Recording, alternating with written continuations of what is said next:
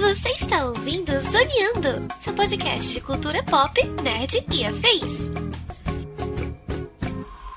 E começa mais um Zoneando Podcast, o seu podcast sobre cultura pop, nerd e afins, meus amigos. E aqui, host neste programa, aquele que, olha, talvez tenha tido o pior ano de experiência cinematográfica da sua vida. Estou eu, Thiago Almeida. Juntamente comigo, ele, que em contrapartida foi um verdadeiro cracudo e consumiu tudo quanto é filme do último ano. Como se não houvesse amanhã, senhor Jeffrey Hyduck. Oi, pessoas bonitas. Pois é, eu chafurdei nas profundezas do Caribe para conseguir assistir todos os filmes, mas estamos aqui perfeitamente em dia.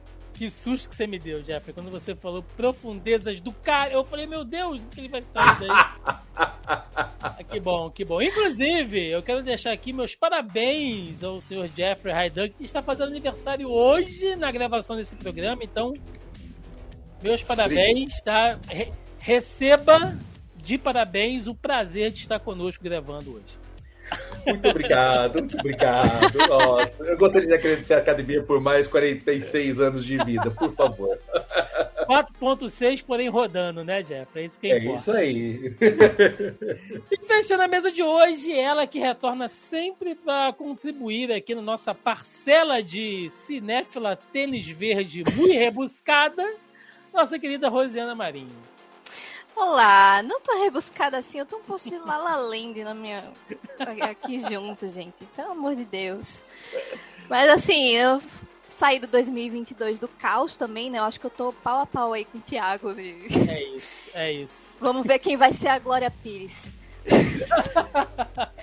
ou, a, ou a Ana Furtado, né? Ou a Ana Furtado. ano, gente, misericórdia. Mas é isso, estamos aqui reunidos esta semana para falar sobre o Oscar 2023. Pois é, o nosso já clássico programa sobre o Oscar. Vamos falar da cerimônia, dos filmes, dos babados, das fofocas, dos tapas na cara. Não, não, isso não, isso foi ano passado.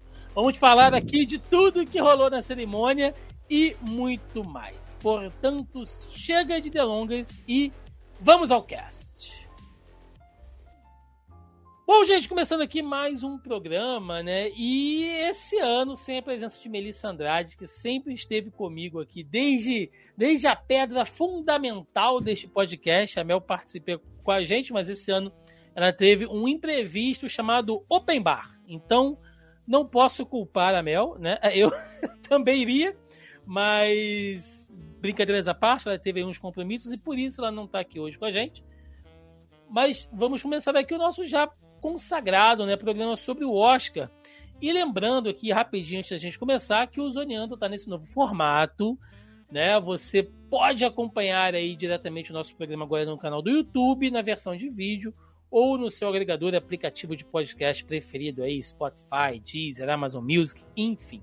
Né? Então, se você estiver nos ouvindo, fique conosco aqui até o final, ou pode ir lá no nosso canal do YouTube assistir aqui a nossa versão em vídeo.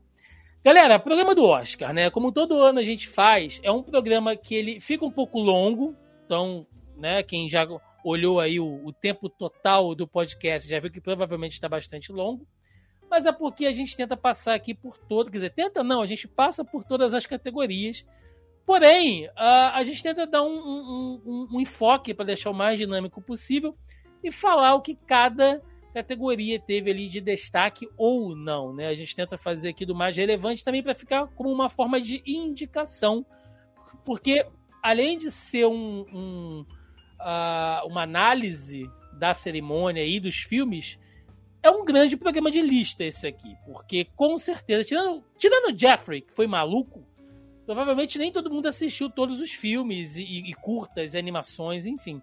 Então acaba sendo um grande listão de filmes, né? Se você deixou alguma coisa passar aí no ano de 2022, como eu deixei passar, uh, por aqui vocês terão muitas indicações do que realmente vale a pena assistir ou não. Então vamos lá, gente, vamos começar aqui porque a jornada é longa, né? Cerimônia do Oscar 2023. Antes da gente falar dos filmes e dos atores e dos prêmios em si, vamos falar da cerimônia. Né? O que, que vocês sentiram em diferença do ano passado? Esse ano teve a apresentação do Jimmy Kimmel de novo. Foi, foi o terceiro ano que ele apresenta. Né? Ano passado deu aquela treta toda com o, o nosso querido Chris Rock, ou não tão querido assim para alguns. E aí a galera resolveu meio que dar uma segurada. Inclusive o Jimmy Kimmel fez uma brincadeira no palco, né? Dizendo que a segurança do Oscar estava reforçada para ninguém agir de maneira violenta. Enfim, né? Brincadeiras à parte, o que, que vocês acharam da cerimônia como um todo? Rose, começa você aí. O que, você achou da cerimônia do Oscar? Algum destaque? Alguma pessoa com aquele glamour, né? Aqueles figurinos maravilhosos lá do das apresentações. O que, que você destaca aí pra gente? Não, então, enquanto quanto a apresentação do Jimmy Kimmel, eu achei a mais fraca de todas as que ele fez até hoje, assim. Tiveram algumas piadas pontuais, assim, que foram legais, como essa, né, de falar da segurança. Que vocês vão, é, se acontecer alguma coisa, vocês vão fazer a mesma coisa que no passado. Nada. É ficar todo mundo aí sentado olhando a porrada comendo solta que dane-se, né? Mas. É. Eu acho que algumas coisas, sabe, ficaram meio a desejar no Jimmy Kimmel em si. ele tem capacidade para fazer melhor. Mas outras coisas da cerimônia eu curti bastante. A gente, lógico, né? Fãs de música pop estavam esperando muito por Rihanna. né, Rihanna maravilhosa. Rihanna, né, depois que ressurgiu no Super Bowl, agora tá dando as caras por aí, isso é muito bom. E me surpreendi com a Lady Gaga né? Porque ela não, ela não iria se apresentar e aí de última hora acabou é, que foi, foi, se apresentar e aí foi aquela apresentação, né? Bem stripped down, né? Bem tênis, tênis calça jeans rasgada, tirou a maquiagem, não conseguiu nem tirar o batom direito, porque ela tava com um batomzão vermelho e dava pra ver ainda, ficar agoniada com isso. e aí fez lá a apresentação dela. Mas assim, entre outras, outras cerimônias do Oscar, eu achei essa um pouquinho chatinha, assim, no geral. Certo. E você, Jeffrey, o que, que você achou aí da cerimônia como um todo? Olha, é, eu acredito que talvez, dado toda a polêmica que acabou tendo no ano passado, o negócio foi assim, gente, vamos na linha, tá? Vamos ser todos amiguinhos, não vamos passar dessa linha aqui. Então acho que eles tiveram que ser um pouco cuidadoso, mas por ser cuidadoso, às vezes eles ficam dever um pouquinho uh, em você querer divertir, né? O próprio Jimmy Kimmel mesmo, ele, como a Rose falou, ele estava bem pontual em algumas piadas, e outras horas você fala assim, ah, tá bom, Jimmy Kimmel, já deu para entender. Mas deu para entender que a academia adotou o Jimmy Kimmel como um porto seguro de apresentador, mais ou menos igual era o Billy Crystal nos anos 80 e 90, onde ele apresentou o Oscar por várias edições e era mais garantido, então eu acho que eles quiseram jogar no seguro. Né? Uh, em termos dos visuais, eu acho que eu vou destacar assim, duas duplas de apresentadores que me chamaram muita atenção por conta da beleza. Né? Uhum. Eles vamos falar do, do, do, Michael B. Jordan e do Jonathan Majors, que chegou lá, ó, o Kang e o Killmonger. Que homens! Que homens! Que homens, né? cara. Eu falei, mano, já estou começando a duvidar da minha heterossexualidade. Né? é homões, assim, homão da porra mesmo, sabe? Sim. E depois, cara, teve a dupla do, do Idris Elba e a. Ai, a. Putz, caralho, me deu. A. Ai, cara, nossa, me falhou aqui na hora. A, a atriz que. que, que, que, que era a, do, do Batman Eternamente, como é que é? Nicole Kidman, meu Deus! Kidman, Nicole Kidman. Isso. Cara, quando aqueles dois entraram, gente, que bonitos que eles estão, rapaz, ó. E novamente o Idris Elba perfeitão, bonitão, como devia estar quando ele, se ele fosse para ser o Bond, não é verdade? Deveria ser desse jeito, né? Mas enfim. E uma última coisa que eu gostei de pontuar também é que dessa vez eles finalmente foram bem respeitosos com o In Memoriam, porque o ano passado foi um desrespeito tão grande que eles passaram, parecendo é, vídeo de TikTok, não dava nem para ler o nome do falecido, sabe? Eu fico assim, gente, eu tive que pegar no YouTube, baixar a velocidade para ver quem que eram os falecidos, porque, pô, mas esse ano agora foi bem mais respeitoso, com o Lenny Kravitz ali cantando, foi uma homenagem bem bonita, então compensou a burrada do ano passado. Escolha é perfeita da música, né? Pô, escolher perfeito da música. E não, de, não tem como não, também não destacar também um, tweet que o Mark Hamill fez, onde ele falou que tinha alguém no meio da plateia que tava com um véuzão gigante. E falou assim: ó, do jeito que eu tô azarado, se eu comprasse o ingresso Oscar, eu estaria atrás dessa pessoa vendo nada. o Mark Hamill sai com cada uma, cara. Ele é sensacional. Eu tô dando uma, uma olhadinha aqui na, nas, nas, fotos, né, pra, pra dar uma relembrada aqui. Essa, é, a gente pode falar dos homens também, mas as mulheres lindas, como sempre. Florence Pug, né, gente? Ela fez o cabelinho aqui assim em cima. A mulher tá. Que mulherão da porra. A Lady Gaga, né? Sempre linda, mas tem umas mulheres sempre maravilhosas. Jessica Chastain, né? Nem fazendo Eu ia... Nem fazendo Ia força ela fica feia. Agora. Nem fazendo força ela fica feia, Rose. Quando Cara, entrou Jessica Chastain e Halle Berry juntas, eu, meu Deus ai. do céu. Aí foi a minha oh, hora de duvidar minha ai. heterossexualidade. E não podemos esquecer que teve a participação do Cocaine Bear. O Cocaine Bear participou. Foi. Caraca. Uma, uma coisa que eu achei legal de ver, né? Quer dizer, uma pessoa que eu achei legal de ver lá foi a cara. Uh Delavine, Delavine né? ou Devine. Delavine. É. Sim, que Isso. fez o último Esquadrão Suicida lá. Quer dizer, o último não. Fez o Esquadrão Suicida com uma magia. Primeiro, né? É, e outros filmes e tal, porque ela, no ano passado, vazou aquelas fotos dela ali meio zoada, de, com, com uso de, de droga, né? Ela ficou um tempo reclusa. Até a Margot Robbie foi fazer uma visita para ela e saiu chorando lá da casa dela. Rolou umas coisas meio chatas assim. E foi legal ver ela aparentemente bem ali, né? No, no, no Oscar. Ela foi pro rehab, né? Ela passou uma temporada no rehab. É, não, porque, cara, tava assim. Tava... Quem, quem acompanhou o rolê dela no ano passado. Mas enfim, Kate Blanchett sempre, pô, cara, elegantíssima. Não, é Jennifer é Connelly. Né? Porra, Jennifer Connelly linda também. Essas mulheres. Jennifer Connelly conservada no formol, tenho certeza, porque essa mulher tá com a mesma cara desde aquele filme com o Jared Leto. Sim, a. A.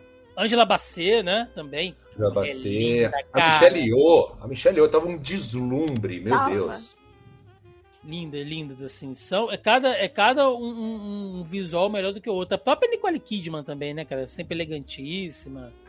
É, Jamie Lee Curtis, que já tá uma senhora, né, cara? Mas tu viu ali com toda a energia no palco, pulando, se divertindo com, com a galera. Enfim, cara, é... Emily Blunt... Meu Deus, que só só colírio, né? E os homens também, o próprio Idris Elba, super bem. Sempre um... Sempre Eu um quero guardar um eu quero guardar o que Rui, Rui Kwan num, num potinho, gente. Aqui, é muito... Não existe, gente. Ele é muito fofo. Gente, então vamos lá, vamos começar aqui com a nossa lista, né? A gente vai bater aqui todas as categorias. Logicamente, vamos deixar as categorias principais o final, né? Que é o que vocês gostam demais. É... Vamos começar por melhor animação, né? Tivemos ali nos indicados Pinóquio por Guilherme Del Toro, Gato de Botas 2, uh, Marcel Techel e Chuzon, A Fera do Mar e Red cresceram uma fera no nome aportuguesado aí e venceu o Pinóquio por Guilherme Del Toro, que não tinha como, tá? Eu gosto muito de Red. Eu acho que ela é, é uma animação da Disney que ela acertou bastante. Uh, a Fera do Mar, cara, como a galera não assistiu esse filme da Netflix? A Netflix tinha que ter colocado esse filme na home deles, assim, com muito destaque, porque é uma baita animação divertida, com uma vibe meio que a. a não, não é Pixar, não, que a DreamWorks fazia antigamente, sabe? Nossa, é muito bacana, mas Pinóquio por Guilherme Del Toro, aquela coisa stop motion, aquela história maravilhosa, usando o cenário da Segunda Guerra de fundo, falando de fascismo, de nazi, sabe, mexendo com a emoção ali. Que, que obra de arte, pelo amor de Deus. É verdade, cara. E assim, é, existem certas categorias que eu falo assim que não tinha filme ruim. A animação era uma delas. Assim, todas, todos os filmes estavam excelentes, sabe? Realmente já era praticamente assim uma vitória certa de Pinóquio. Minha torcida era entre Pinóquio e Gato de Botas, porque eu achei os dois excelentes, sabe? Mas não tiro nem um pouco mérito dos outros é, candidatos, tá? Por exemplo, o menos conhecido da lista é o Marcel Deschel with Shoes, tá? Que eu também é, tive que correr atrás para conhecer. mas ela é uma animação muito fofa, sabe? E, e, inclusive, na verdade, é um misto, sabe? Ele é um misto de animação, stop motion, live action, mais ou menos tipo o filme do Sonic, sabe? Ele é muito fofinho, sabe? É, é, fala assim de valores da vida, é, a convivência com pessoas que você ama. Uh, e é uma, uma, produção que, assim, bem independente, porque ela nasceu, na verdade, de, ela é produzida hoje pela A24, mas ela nasceu de curtas feitas no YouTube. Então ele é muito bonitinho, sabe? Então vale a pena assistir a hora que ele estiver finalmente disponível no streaming. A Vera do Mar, como você falou, sabe? Realmente é um filme bonito, aquela aventura gostosa. Um personagem, cara, uma diversidade de personagens gigantesca. Eu adorei ver Sim. cada personagem lá, um mais lindo que o outro, sabe? E vou falar que depois de Moana, foram alguns dos efeitos de água mais bonitos que eu já vi em uma animação, né? O Turning Red, com certeza, assim, conquistou o coraçãozinho aqui deste velho pato, porque, poxa, traz aquela nostalgia bem do ano 2000, sabe? Mas eu acho que, assim, em termos de, de competitividade mesmo, ele ficou realmente abaixo dos dois cabeças, que era o Gato de Botas, com essa nova com essa nova tendência de ficar um pouquinho meio aranha-verso, porque eu estou gostando muito dessa identidade das animações dos anos 2020, sabe? Mas pela, pelo conjunto da obra pela, pelo trabalho pela excelência, não tinha como ser outro senão o Pinóquio do Del Toro. Porque eu posso falar com toda certeza, cara. Esqueça qualquer história do Pinóquio já feita até hoje. Essa agora é a versão definitiva é linda, dessa história. É linda, é linda, é linda, é linda. E você, Rose, o que, que você acha aí dessa. Foi, é... foi justo? Pelos que eu vi, eu acho que foi justo sim. É, essa é uma categoria, aliás, que é muito difícil ela desapontar, né? Geralmente são cinco indicados muito bons. É muito difícil ter um que destoa muito, assim. Geralmente a gente tem cinco filmaços. Falaram muito do Turning Red. Eu adoro Turning Red. Eu acho que muita gente ficou falando mal, ah, porque depois de Divertidamente, depois de Soul, eles, né, depois de, de Viva a Vida é uma Festa, eles vêm com Red. Mas. O, o, com Turning Red, mas eu achei bem legal, porque Nossa, ele tem uma incrível. sutileza ali na relação de mãe e filha. Eu acho que eu me identifiquei muito também com o filme. Né? Na relação de mãe e filha, uma, uma adolescente que é fã de boy band. Então, tipo, meu filme era eu ali. mas. E, mas o Pinóquio, realmente, gente, não tem. Não tem condições aquele filme. Não tem se, condições. Se é muito lindo. Vê o making off, né? Você fica maravilhado ali com várias Exato. versões do. Tem o Pinóquio grande, que é para filmar de um jeito, tem o Pinóquio pequenininho, que é para filmar. Ai, gente, que. que... É o trabalho de animação de raiz, né? Sim. É, que elenco de voz incrível que o Pinóquio tem, né? Também, também. Então, Sim. gente, ó, procurem. Aliás, uma coisa que a gente não falou aqui, porque acabou que isso já se incorporou ao Oscar, deixou de ser novidade, é a participação de filmes de streaming, né? Que agora já estão incorporados completamente dentro do Oscar. Até uns três anos atrás isso era uma grande, né? Quando eu lembro quando o irlandês competiu ali nas categorias principais do Oscar e todo mundo, meu Deus, um filme da Netflix vai estar participando do Oscar, né? Nossa, acabou o cinema, né? Ai, meu Deus, é, a, a, é, é, o, é o fim do cinema, acabou a sétima arte. Né? Todo mundo ficou desesperado. E agora não, a galera já entendeu que é isso aí, o futuro é esse. E diversos desses filmes aqui estão aí nos streamings. É, eu acho que das animações, quase todas, né? Se a gente for pensar bem.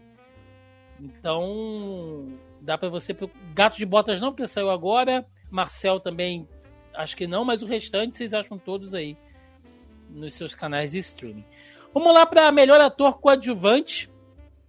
E aí a gente tem aqui o Brandon Gleeson, né, pelos Banshees de Sharing, um, Brian Henry por Causeway, o Judge Harsh por Fablemans, Barry Coogan, também pelos Banshees, e Kihui Kwan por Tudo em Todo Lugar ao mesmo tempo, e levou o prêmio de melhor ator coadjuvante.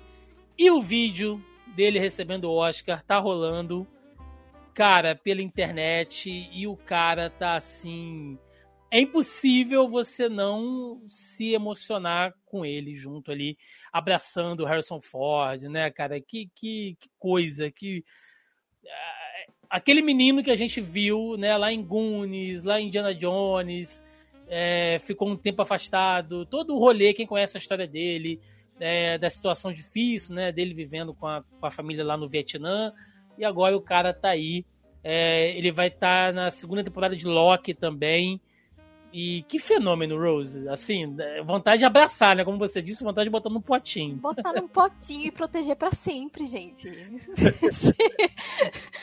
ele, ele é muito fofo, gente. Não tem nem. Dos cinco indicados, essa é uma das categorias que eu só vi o vencedor. Né? Porque eu não, não vi os Banshees in Sherry, não vi The Fablemans, então, enfim. Mas eu, desde que eu assisti o filme, eu já tinha parado pra. Eu não, não tinha me ligado quem ele era. Eu não tinha me ligado que era o atorzinho lá dos Goonies, de Indiana Jones. Eu achei ele sensacional. Eu disse, esse cara vai ser indicado ao Oscar. ele tá solto, ele, ele brilha, cara. Ah, nossa, ele, exatamente, ele brilha. Parece que ele tem um, uma luz assim na em tela que é, é, impressionante. A energia dele no papel é, é muito impressionante. É uma, uma das forças que move o filme. Uhum. E, apesar dele ser coadjuvante, né, a energia dele é uma das coisas que move o filme. E depois que eu me liguei, né, que eu, que eu descobri pesquisando sobre o filme e tal, caraca, meu, é o cara dos Goonies. Aí eu, pronto, não, apaixonada para sempre. E ele ganhando foi a coisa mais linda do mundo o discurso dele, né, Jeffrey, falando da, da, da, mãe dele, da avó, agora eu não lembro, acho que, acho que é da mãe dele, né? Que tava Sim. em casa acompanhando, que era velhinha e, e, e, era a coisa que ele mais queria dar para ela. Cara, ele pulando na frente do Harrison Ford é aquele garotinho de novo dos anos 70 ali na frente.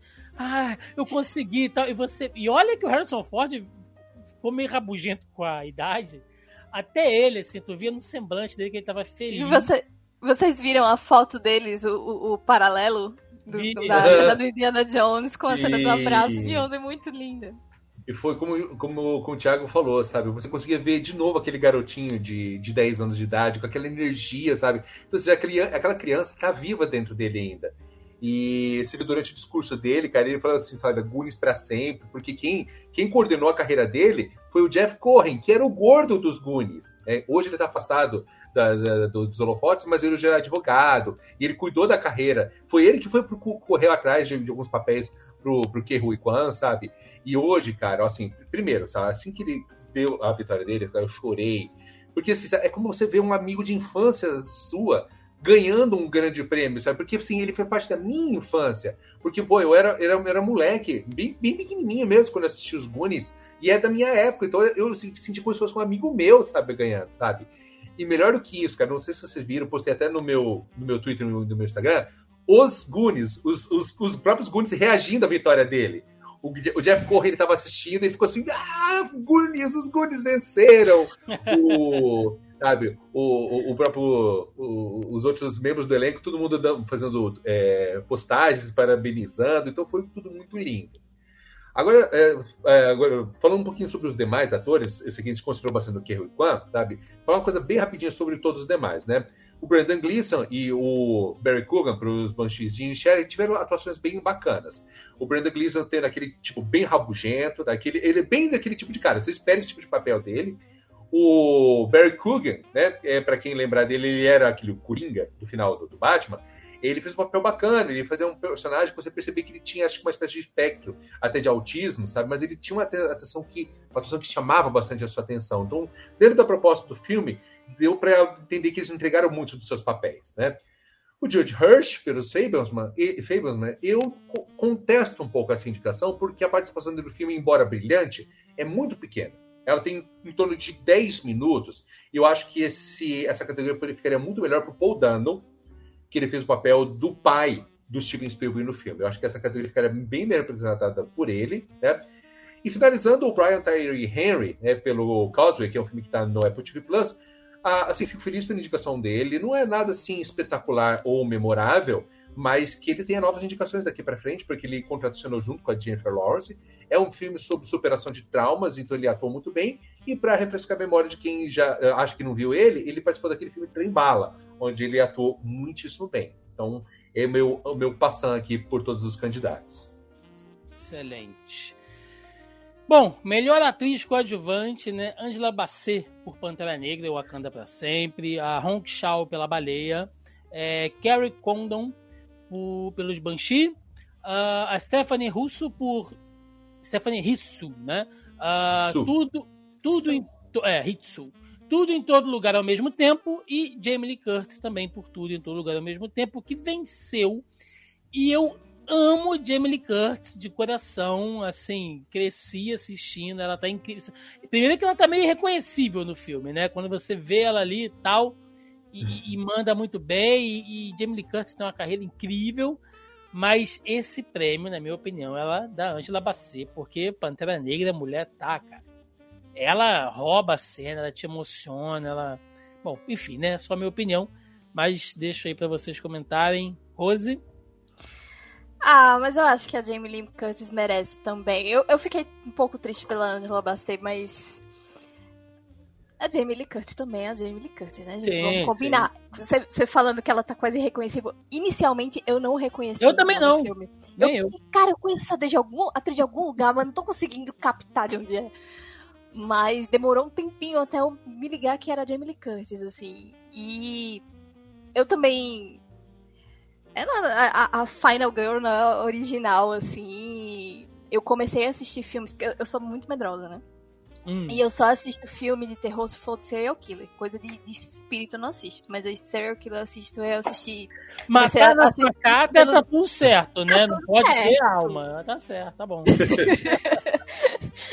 não podem puxar meu pé à noite, entendeu? Mas me ameaçar com a faca tá, tá, tá, tá tranquilo. Aí é, eu comecei a assistir filmes de terror por Halloween. Assim, até antes mesmo de Pânico e tal, que são filmes mais da minha geração, né, da nossa geração e tal, mas eu comecei por Halloween. E eu sou apaixonada por essa mulher, assim, eu acho ela incrível, incrível, incrível mesmo. E foi, eu, eu, fiquei brincando ontem, cara, foi a revolta dos anos 90, dos anos 80, né? Porque a. Tudo bem, Halloween é dos anos 70, mas é, a Jamie Lee Curtis teve muitos papéis muito expressivos nos anos 90 também, né? E aí a gente viu alguns atores aí que foram grandes nos anos 90, grandes, né, no sentido, não no sentido Oscar, mas né, de, comercialmente falando. E agora eles aí, oscarizados, na elite. É. Muito bem. Sim. Agora Jamie Lee Curtis, sabe, paixão da minha vida, tá? Porque eu não conheci ela por Halloween, Halloween eu só vinha é, assistir anos mais tarde, mas eu conheci por True Lies. E, cara, ela em True Lies, eu falei assim, mano, que mulher maravilhosa. Já fiquei assim, mano, que paixão. Já peguei paixão por ela. A dancinha. Desde... É, exatamente, sabe? E então, para mim, sabe, já, já, já ficou minha paixão. Então, acompanhei a carreira dela desde então, corri atrás do que ela fez antes, depois, depois sabe? É, uma coisa que engraçada no Jamie Lee Curtis no Tudo em Todo Lugar ao mesmo tempo, todo mundo que já entrou numa é, repartição pública já se deu de cara Nossa. com uma senhora daquele jeito. Me deu gatilho. Com... Me deu gatilho na hora. Na hora. Exatamente, sabe? Justíssima essa, essa vitória, sabe? Eu também confesso que eu estava na torcida pela Angela Bassett, porque mesmo com altos e baixos do Pantera Negra 2, a atuação dela foi literalmente a melhor coisa do filme. Um negócio assim tão estrondoso que já impactava já pelo trailer, né? Uh, mas a Jamie Lee Curtis na vitória dela, eu achei incrível ela também fazendo toda essa dedicação. Ela dedicando aos pais, que pô, são duas grandes lendas do cinema também, que é o Tony Curtis e a Janet Lee, né? mais conhecida como a, a, a mulher do psicose, a, a vítima do psicose, né? E, então, ou seja, cara, olha, olha que, que tradição que ela está trazendo, sabe? E ela recebendo essa vitória. Na primeira indicação, depois de tantos anos, é uma valorização muito grande para mulheres agora já experientes, sabe? Que, que mereçam melhores papéis, maiores destaques, tá? Então, muito bom. E falando agora mais daquele passando das demais candidatos, né? Hong Chao dando aquele suporte emocional incrível para a baleia, porque, poxa, se você é um filme que trata pesado sobre a depressão e ela é justamente aquele suporte, é, tanto de saúde quanto emocional, para o personagem do, do Brendan Fraser, que a gente vai falar mais para frente, e tem uma atuação incrível. A própria Stephanie Su, né, que ela era literalmente a vilã do Tudo em Todo Lugar ao mesmo tempo, sabe? É maravilhoso ter logo de cara essa indicação, sabe? É, não acreditei que ela venceria, mas se está indicada, você vê que com, com quem ela está competindo já deixar dentro dos grandes. Isso é muito bom. Que ela tenha novas oportunidades, que ela tenha vitórias igual às que já tiveram até o momento. E finalizando sobre a Carrie Condon, a Carrie Condon também teve aquela atuação bem bacana em Os Banshees de Inisherin, porque pense naquela pessoa que é a única pessoa com bom senso no local, sabe? Então ela entra com uma atuação simplesmente assim, na medida. Então é isso aí, essas mulheres maravilhosas que trouxeram esse show de atuação. Maravilha. Vamos subir agora para melhor documentário, né? Tivemos aqui os indicados, né? O All the Briefs, uh, All the Beauty in Bloodshed, né? Uh, Vulcões, a tragédia de Katia e Maurice Craft, uh, Rouse Made of Splinters e Navalny, né? Ou Navalny, uh, que foi o vencedor que já deu treta, obviamente, né? Porque ele conta a história de um opositor, né? Famoso ali do, do, do Vladimir Putin, né? O Alexei Navalny, que foi uh, envenenado numa viagem. O cara tentaram envenenar o cara. Quando o cara voltou, prenderam o cara, meteram o cara dentro de uma prisão aí, sumiram com, com, com o sujeito, enfim. E uh, o porta-voz do Kremlin, né? Já disse que a politização de Hollywood e tudo mais. E eu, assim, vou deixar vocês opinarem, mas não duvido também que seja que isso pesou por conta de, de tudo que está acontecendo do conflito, a Rússia, a Ucrânia e tal. É... Mas, gente, Oscar é filme, filme é arte, arte é política. Não, não, e, e, e, o Oscar ele é uma cerimônia política, né? Não tem jeito, assim, você levanta bandeiras, você levanta discussões ali de cada época, de cada sociedade, de cada momento. Então o Oscar ele é político sim. Você que não gosta de política nas coisas, né? Tudo é político, cara. Não tem jeito. E eu não duvido que seja não, tá? Não tô tirando mérito é, como documentário porque eu não assisti, mas não duvido que seja não. Chegou a ver alguma coisa, Rose? É, eu vou puxar o carro de Glória Pires aqui, não sou capaz de opinar, mas eu concordo com você que a questão política pesa demais aqui. Demais. Geralmente é uma categoria que, que tem esse peso, né? Muito grande. Sim. Então. Uhum. Concordo. É, teve, teve aquele ano que venceu aquele documentário sobre as mulheres. Eu não lembro agora onde, será na Índia? Não vou lembrar que recebiam os absorventes. Aham, uhum, na Índia. É um documentário da Netflix. A gente é falou. Period de alguma coisa. Assim. A gente falou sobre isso, né? Tava eu, você e Mel, a gente falou sobre isso. E como que isso deu uma repercussão também, porque algumas pessoas não sabiam que esse tipo de coisa acontecia, e lá na Índia teve gente tentando desmentir que aquilo era uma forçação e tal, e né, as, as responsáveis pela história bancaram, falaram, não, isso acontece mesmo, né? A gente tem que mostrar isso para o mundo, a situação que essas mulheres vivem aqui, por questões culturais, enfim. É... E sempre acontece, né? Mas o Jeffrey, que então que viu tudo, pode dizer. O... Mereceu o Jeffrey? Ou foi o dedinho político? Olha, é, considerando essa temática de todos os documentários, eu acredito que ele é o que tinha mais peso, sem dúvida. Né? Até por ser um assunto, um assunto bastante em voga, bastante atual, bastante polêmico, por assim dizer.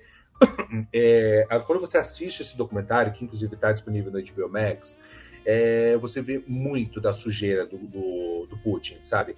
É, e eu falo do Putin mesmo, porque assim, é muito é muito vago você querer culpar o povo russo, sabe?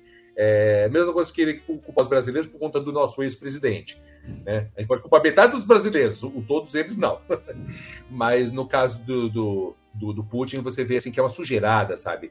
Tudo bem que assim, o próprio Navalny, por si só, também não é muito flor que se cheire, mas ainda assim, cara, é como se fosse proibido ter é, oposição ao Putin, sabe? Ele tá aqui naquele pezinho, pezinho para virar ditador. E, e, cara, tem uma cena no filme, inclusive, que ele chega a grampear é, uma conversa com um um dos supostos assim agentes que, que cuidaram do carregamento do veneno que envenenou ele. E o cara entregou tudo na ligação, cara. E eu falei assim, cara, não acredito, ele entregou. Eles gravando tudo, sabe? É... E como você falou, sabe, a política é uma coisa que move muito documentários e todos os documentários aqui tiveram algum pezinho na política, por mais ou por menos.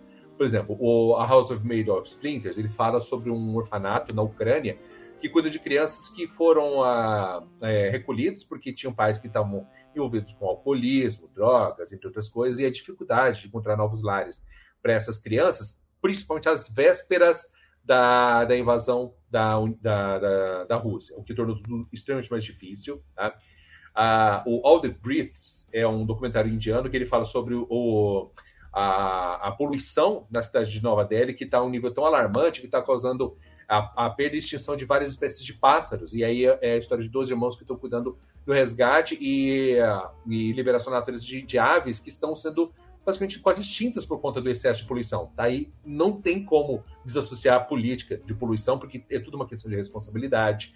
O All the Beauty the Bloodshed, ele é um documentário sobre uma fotógrafa que lutou contra uma família eh, da, eh, que cuida de uma grande rede farmacêutica, que era responsável por, por comercialização do quê? De opioides, sabe?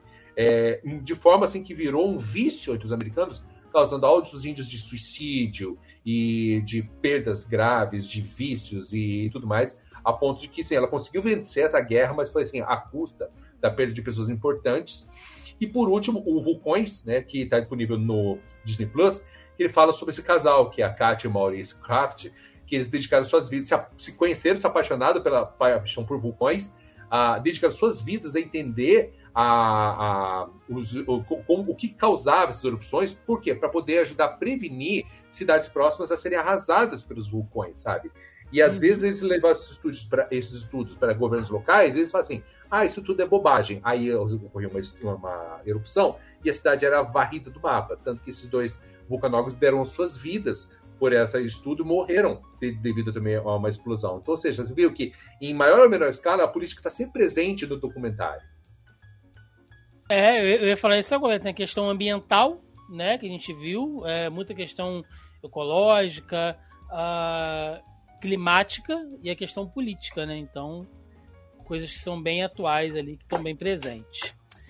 Vamos lá, gente. Vamos para a melhor curta live action, né? Uh, a Nearest Goodbye, né? O Ivalu, Le Pupil, Night Ride e The Red Suitcase e ganhou a, a Nearest Goodbye que eu não vi, e isso é uma coisa que eu estava conversando com, com o Jeff aqui em off, né? Que como algumas categorias como essa, por exemplo, é muito difícil, porque alguns desses curtas, né, dessas coisas assim, só chegam depois. É coisa que rola em circuito fechado de cinema, você tem que ir atrás, às vezes, até por métodos obscuros, né? Pra, uhum. Pra conseguir assistir. Aqui você conseguiu ver alguma coisa, Rose?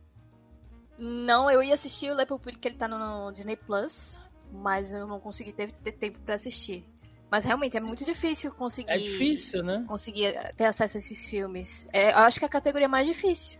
É. Pra conseguir. Eu, eu, mas eu tenho certeza que se tivesse algum, você ia tentar ver o Lepupilli, né? Não sei porquê, mas eu acho que. né? nem, você nem gosta muito, então é. tenho certeza que você ia tentar assistir. Então, Jeffrey, Salva a gente de novo aí, cara. Melhor curta live action merecido? Beleza, vamos lá então, tá? Primeiro só vou quebrar um pouco as expectativas, tá? O Lipupilho é o pior de todos. Olha. É, é, é sério. Pense no Tiquititas, sem carisma e sem talento. É o Lipupilho. Nossa! Eu juro, sabe? Por mais que sejam 15 minutos, mas parece que, sei lá, sabe? Parece que por mim foi uma hora. Porque assim, sabe? É, é, assim, eu entendi que foi um negócio bem despretensioso, a, a, a, vida de algumas meninas que vivem no internato católico e que tem uma. Basicamente, umas, algumas freiras que cuidam dela para arrecadar fundos, fazer bolo, tudo mais. A história não vai para lugar nenhum. Você termina a história e fica tipo, e aí, o que, que era bom nesse filme, sabe? Ele é bem ruimzinho mesmo, sabe? Eu até estou impressionado que foi distribuído pela Disney, porque assim, gente, mas é ruimzinho. É, é, é um Tiquitita sem, sem carisma e sem talento. Né? Então, esse não tinha. Se tivesse alguma chance, era pelo nome da Disney, mas não tinha chance. Tá? O Anar's Goodbye, eu considero que foi uma vitória justa, porque ele é muito emocionante, porque ele conta a história de dois irmãos que estão é, passando pelo luto da perda da mãe, né? Tanto que um deles ele é portador de síndrome de Down, e ele está o tempo todo com a, com a urna da cinza da mãe, e eles estão decidindo o que fazer da vida, porque ele tinha uma, uma, uma fazenda e diziam, bom, agora que nossa mãe morreu, vamos partir daqui para a cidade, né? E aí o que, que eles resolvem fazer? Sabe aquele filme de listas, é, coisas para fazer antes de morrer? Uhum. Só que é uma lista de coisas para fazer da mãe dele, que já morreu. Então, como eles estavam afastados, eles resolveram fazer, ó, é o nosso último desejo da nossa mãe, vou fazer a lista dela de coisas que ela queria ter feito antes de morrer. E é muito bonito. Legal. É muito bonito mesmo, sabe? É, é curtinho, mas você, ele te, te comove, né? E foi bonitinho, né, na semana do Oscar, né? o ator eh, ganhou então, os parabéns, que ele estava fazendo aniversário no dia. Né? O The Red Suitcase, ele é o mais pesado de todos, porque ele conta a história de uma menina iraniana que foi vendida pelo pai para o marido dela que vivia em Luxemburgo. E o que, que era o medo dela? Ela chegar na, no aeroporto e ver que o, o marido dela, um cara de uns 50 estava lá esperando. E ela tentando dar um jeito, sabe, de tentar passar por ele e fugir, sabe? Ele é muito tenso. Você fica naquela tensão de torcendo para ela conseguir fugir, sabe? E, e assim, é um, é um, é um, é um curta-metragem que assim, foi na medida, sabe? Você passa atenção incrível. Legal, né? legal. O Ivalo, ele é um documentário, é um documentário, é um filme curta diferente que ele passa na Groenlândia, né? Com o povo nativo de lá, onde tem uma menina que ela tá estranhando o desaparecimento da irmã dela e que ocorreu às vésperas da visita de algumas autoridades locais e ela não consegue saber. Tem alguns flashbacks dela que levam a entender o que aconteceu com a irmã dela. O bom desse documentário é a paisagem lindíssima, aquela paisagem de gelo da Groenlândia. E, e é, um, é um filme de mistério também, tudo bem na medida. E o último é o Night Ride, que é um documentário norueguês, que ele passa durante uma noite gelada, onde uma, uma moça portadora de nanismo está só esperando um bonde passar para ela poder ir para casa, morrendo de frio. O cara do bonde fala assim: Ah, te virei, eu só vou sair daqui a meia hora. Ela resolve o quê? Eu roubar o bonde e sair usando. Não, vou para casa. E ela sai pegando pessoas no caminho e passando por situações que você vê que, por exemplo, é, contando um pouquinho sobre o filme, é, chega a embarcar uma mulher uh, trans no, no, no, no, no bonde, que ela começa a sofrer de discriminação e tudo mais, e ninguém faz nada. Tem que vir a moça parar o bonde, ela que é, uh, tem nanismo, e falar assim: ah, então, ó, vamos parar com essa, com essa, com essa baboseira aí, senão o bonde não vai andar. Ah, não, vai lá pilotar. Mas pilota você. Eu não vou fazer isso. Então teve que ela. Ninguém fez nada, sabe? Tem gente, que não gosta, tem gente que não gosta desse filme, mas eu acho bem bacana. Tá vendo? Dá, são, são, são, desculpa te interromper, Jeff, são coisas que dá vontade de assistir e que não, a gente só vai ter acesso, sei lá, daqui a um ano, se bobear, que vai chegar em alguma plataforma aí. Ou então quando virar um longa, né? Porque muitos desses filmes acabam é, virando longa-metragem depois. Exato, para você ter uma ideia, alguns desses, assim como outras categorias que a gente vai falar, estavam disponíveis, sabe onde? No canal do YouTube do, do, New Yorker, que não dá para ver no Brasil. Você precisa de VPN para pegar isso aí. Então você sabe, pra, sabe para onde que eu tive que chafurdar para encontrar esse filme para assistir, né? Sei, muito Mas aí, bem. pelo menos ganhou The Irish Goodbye, porque algum, algum irlandês tinha que ganhar alguma coisa, né? é, é. Pelo, amor, pelo amor de Deus. É verdade. E foi, e foi merecido. Muito bem, gente. Vamos lá para a melhor fotografia, né? Tivemos aqui Nada de Novo no Front, Bardo, Falsa Crônica de Algumas Verdades, Elvis, Império da Luz e Tar. E levou Nada de Novo no Front, filme de guerra. É, tá na Netflix, eu assisti, tem vídeo aqui no canal, quem quiser dar uma olhada. A gente vai falar dele mais pra frente também, novamente, né? Focando em fotografia, uh, cara, eu sei que Tar tem aquela fotografia que o cinéfalo adora, né? Da coisa, a luz e, e, que, e que muda o ambiente. Tá, tá, gente, beleza, legal. Mas olha só, nada de novo no front é incrível. Filme de guerra, uh, mas ele. Eu não quero entrar muito em questões do filme aqui, mas esse filme ele conta uma história muito cadenciada e a fotografia dele faz jus, tá? A, a hora que é preto e branco, é, a hora que o filme fica meio sépia, a, a cena, né, que o, que o. Não vou dizer que o ator principal, porque você acompanha diversos soldados ali, mas um dos protagonistas, né, é, que ele se suja de lama e é uma lama meio amarelada, né, e o filme dá uma estourada naquela cor ali, você vê que.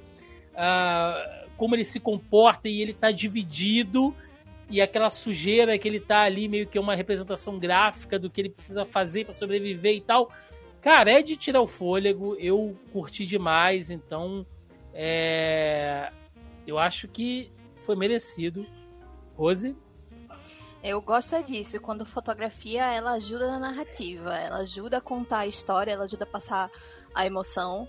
E eu acho que Nada de Novo no Front faz exatamente isso, como você falou. Desses cinco, é, além do Nada de Novo no Front, eu assisti Elvis, que é uma, uma boa fotografia, mas Sim. não vi nada de tão. É, Nossa, também não vai entendi. é, talvez tivessem até filmes, outros filmes que pudessem ter sido indicados nessa categoria no lugar de Elvis. Mas é, eu gosto mais de Nada de Novo no Front. É, é, na minha cabeça, eu sei que o, o filme ele é, ele é baseado no livro e, e não necessariamente no filme, né, de, de, dos anos 30. Sim. Mas na minha cabeça é impossível não fazer esse paralelo em alguns momentos. E na fotografia foi uma das coisas que eu vi que ele. O, o, o diretor de fotografia ele dá aquelas aquela homenageada, assim, em ah, alguns momentos ah. a, na, ao filme de 1930, né? Então eu achei isso bem bacana também. Muito bem. Jeff? Sei, né, cara? Eu acho que a vitória foi justa, porque afinal de contas, para você criar a, a, Porque a fotografia é a arte da visão, sabe? Como. Pra quem, todos nós temos amigos fotógrafos, a gente sabe qual é a expansão da visão dele de poder retratar um momento. E nesse caso é a retratação de diversos momentos por segundo. Então a fotografia tem um papel importantíssimo nisso. E nada de, no front entrega justamente aquela sujeira, aquela so, aquele lado sombrio, aquele lado sem cor de uma guerra, para você entender a, a, a, profundeza do inferno que você está vivendo. Ainda mais quando você está falando da Primeira Guerra Mundial, que é muito ressaltada a Segunda Guerra por conta de combate, de confronto, mas a, a Primeira Guerra foi um troço claustrofóbico, sujo, cheio de doença, e que, que essa fotografia parece que entrega para você sentir o incômodo daquele ambiente para aquilo que você está vendo. Então eu achei extremamente justo isso dentro dessa categoria. Tá? Em relação aos demais concorrentes, eh, focando somente na parte fotográfica, né? Bardo é um típico filme do Inharito, né? O Inharito, o diretor de O Regresso, Birdman, entre outros, né? Mas assim, é uma viagem de dorgas incrível, sabe? Um filme cansativo, né? Três, três horas de filme, mas assim, é, é uma piração só. A fotografia ela tem é, esse papel mais de entregar essas viagens alucinógenas do personagem durante a, a vida dele, que ele é uma espécie de um, um repórter que ele tem passa por, por, por, momentos da vida que ele tem problemas com a família, problemas com certos vícios, problemas com o governo. Então, ou seja, a, a fotografia entrega bem esse papel, mas é um troço que você fica assim, tipo, ah, ok, mas não é nada memorável, né? O Elvis, como vocês falaram, vocês sabiam, acho que poderiam ter candidatos melhores. O próprio Elvis concorre por outras categorias que teria bem mais chances, mas não acho que fotografia seria um deles. Tá? Tar, mesma coisa, eu acho que tem muitos outros méritos e eu digo que fotografia não é um deles. Sabe? Uhum. Mais que, e, e lembra que eu não sou nenhum cinéfilo, eu sou só um cara que assiste filmes e decido se eu gostei ou se eu não gostei. E por último, o Império da Luz, que é um filme que fala essencialmente sobre cinema, especialmente sobre uma sala de cinema, sobre funcionários que trabalha numa sala de cinema no início dos anos 80, que foi indicado só por fotografia, e vou, vou falar que nem nisso ele se destaca. Eu falei, tá, não estou vendo nada de espetacular, nada que me ressalte que eu vou lembrar por isso, que é foi o que Nada de Novo no Front fez. Maravilha. Vamos para a melhor maquiagem penteados. Temos novamente Nada de Novo no Front, The Batman, Pantera Negra Wakanda para sempre, Elvis e a Baleia que venceu, né? The Whale ganhou aí o, prêmio de melhor maquiagem e penteado. Uh, e aí já, né, tem a, a, a, toda aquela galera que fala que, meu Deus, mas uh, Pantera Negra, né, tinha que ter ganho pelo, pelas maquiagens, os penteados, aquela cultura afro toda e tal. Sim, também, mas eu acho que ele ainda vai combinar muito mais com uma outra categoria que a gente vai falar já já. Aqui, uh, o Batman, eu tenho certeza que concorreu pela caracterização do Colin Farrell como pinguim, que tá irreconhecível ali. Se ninguém fala que é o Colin Farrell, você não acredita e tá incrível. Mas, cara, o Brandon Fraser, do jeito que ele ficou, cara, é, me lembra. É, um, é o prêmio que me lembra porque lá em 2018, se eu não estou enganado, o Gary Oldman ganhou por um destino, pelo destino de uma nação também, que é a mesma vibe, sabe? Que é a maquiagem que deixa o cara irreconhecível, porque você sabe que o ator não é assim, mas ao mesmo tempo você identifica o ator ali. É aquela maquiagem que, que ela ela transmuta junto com o ator, sabe? Você sabe que ele não é assim, mas você tem certeza que poderia ser, sei lá, se ele engordasse, se ele envelhecesse, ele ficaria daquele jeito de tão natural. Essa é a palavra. Né? É, a, é a maquiagem que fica natural e muda ao mesmo tempo aquela pessoa. O que, que você acha, Rose? É ao contrário da maquiagem do Tom Hanks em Elvis, né? é. é, é, é inclusive, quando eu tava assistindo a cerimônia, né, uns, uns amigos estavam comentando, ah, será que vai pra Elvis e tal? E, gente, não vai pra Elvis. Óbvio que não vai pra Elvis. Por mais que a, a caracterização do Austin Butler tenha ficado maravilhosa, principalmente com o Elvis mais velho, a galera odiou a maquiagem do, do Tom Hanks. Então, como tem esse ponto muito negativo, não, não vai. Não, não vai. Pode ser um, ter um ponto muito positivo, mas tem um outro contraponto aí que não. E a baleia não tem esse contraponto negativo. É realmente.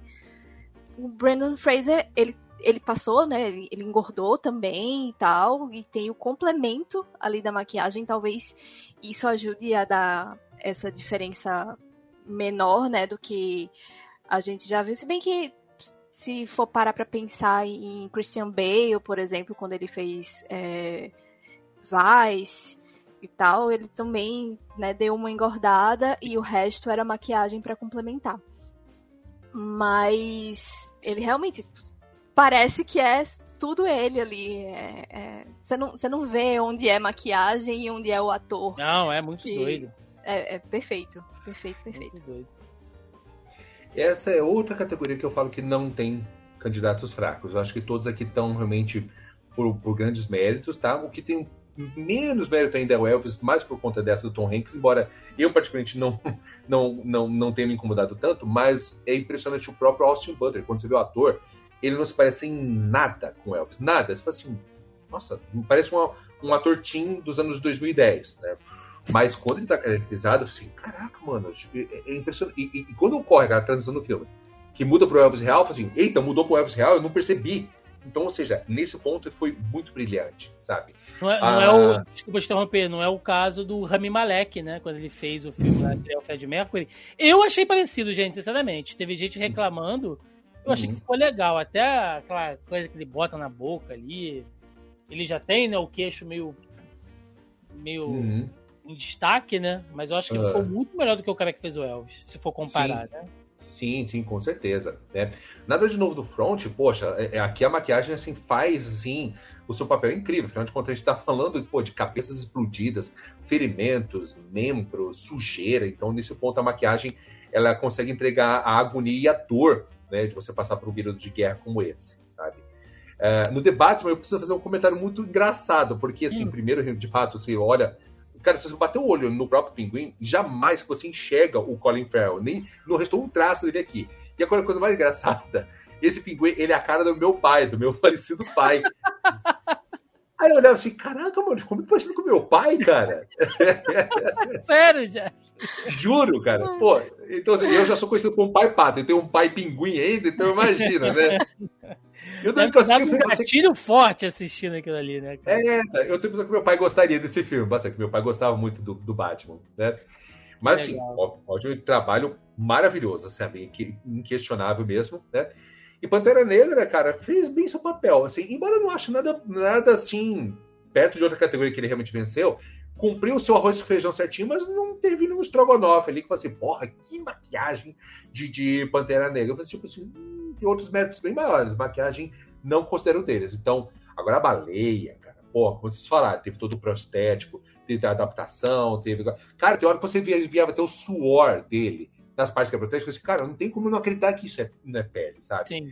E novamente, sabe, para vocês aí que estão querendo se, se achar uh, de ai meu Deus, está falando sobre obesidade, foi foi falado dessa forma, de uma forma bastante negativa. Gente, eu vou falar como um cara que pesa 130 quilos, tá? Eu não me senti incomodado com isso, porque ali você está falando de uma pessoa que literalmente desistiu de viver, sabe?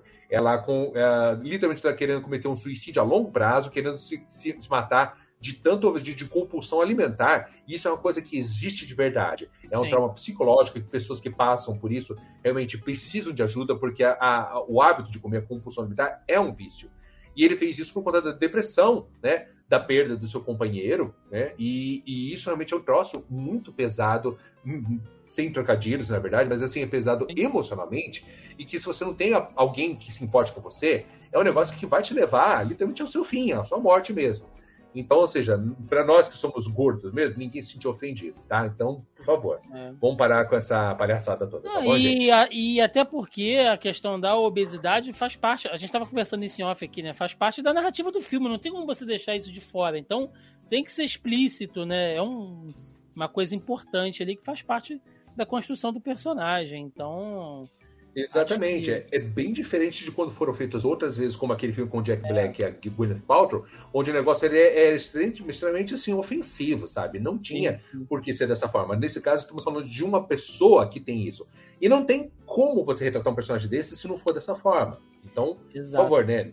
Por mais que o Christian Bale já tenha sido a sanfona, que já ficou grande e já ficou minúsculo por conta que foi um operário, não dá para chegar a esse ponto de formas naturais, sem sacrificar a vida do ator. Né? Sim. Né?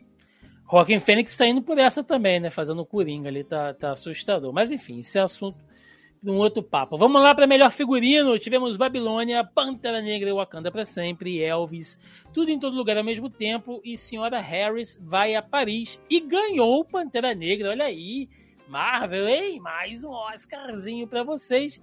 E olha, aqui sim, tá? Eu acho que Pantera Negra mereceu, porque o figurino, assim como os penteados e tudo mais, mas o figurino, aquelas estampas e, e, e, aqueles estilos de roupa que eu não vou tentar identificar aqui porque eu passaria vergonha, né? Mas é, é que mistura é, não só a cultura afro, mas uh, o Ryan Coogler se inspira em, em, vestimentas de guerra, vestimentas tribais, né? Ele mistura aquilo tudo para criar aquela identidade sensacional de Wakanda e agora também lá do povo submarino, né? Lá de uh, Talocan. E aí você pega ali a, é, a coisa mesoamericana, né? Mistura ali de culturas maias, astecas, enfim, uh, e leva isso para o fundo do mar, né? Então você vê aquelas roupas de pena que ao mesmo tempo parecem escamas e velho, você tá louco assim, sabe? Eu acho que Pantera Negra, se haveria um prêmio que Pantera Negra merecia ganhar, na minha humilde opinião, que não vale nada, é melhor figurino, Rose. Não, e, a Ruth Carter fez história, né? Primeira mulher negra a ter dois Oscars na prateleira. Olha aí. E só disso daí, né, a gente já vê, além de ser um filme é, da Marvel, né? Que até nessas categorias técnicas tende a, a até a, a, ganhar, né, esses filmes mais, mais pop, mais blockbusters, mas nem figurino nem tanto. Figurino muitas vezes tem um filme de época ali para abocanhar, tem né, alguma coisinha assim. Mas eu fico feliz até por esse, esse fato, né, da história sendo feita.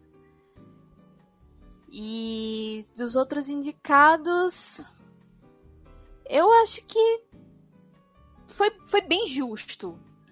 Eu gosto muito também dos figurinos de Elvis, mas eu acho que é uma. A proposta ali de Pantera Negra é muito mais original, né? Qualquer roupa Porque... aí, qualquer loja de fantasia vende o figurino de Elvis ali em Las Vegas. Não, brincadeira, gente, sacanagem.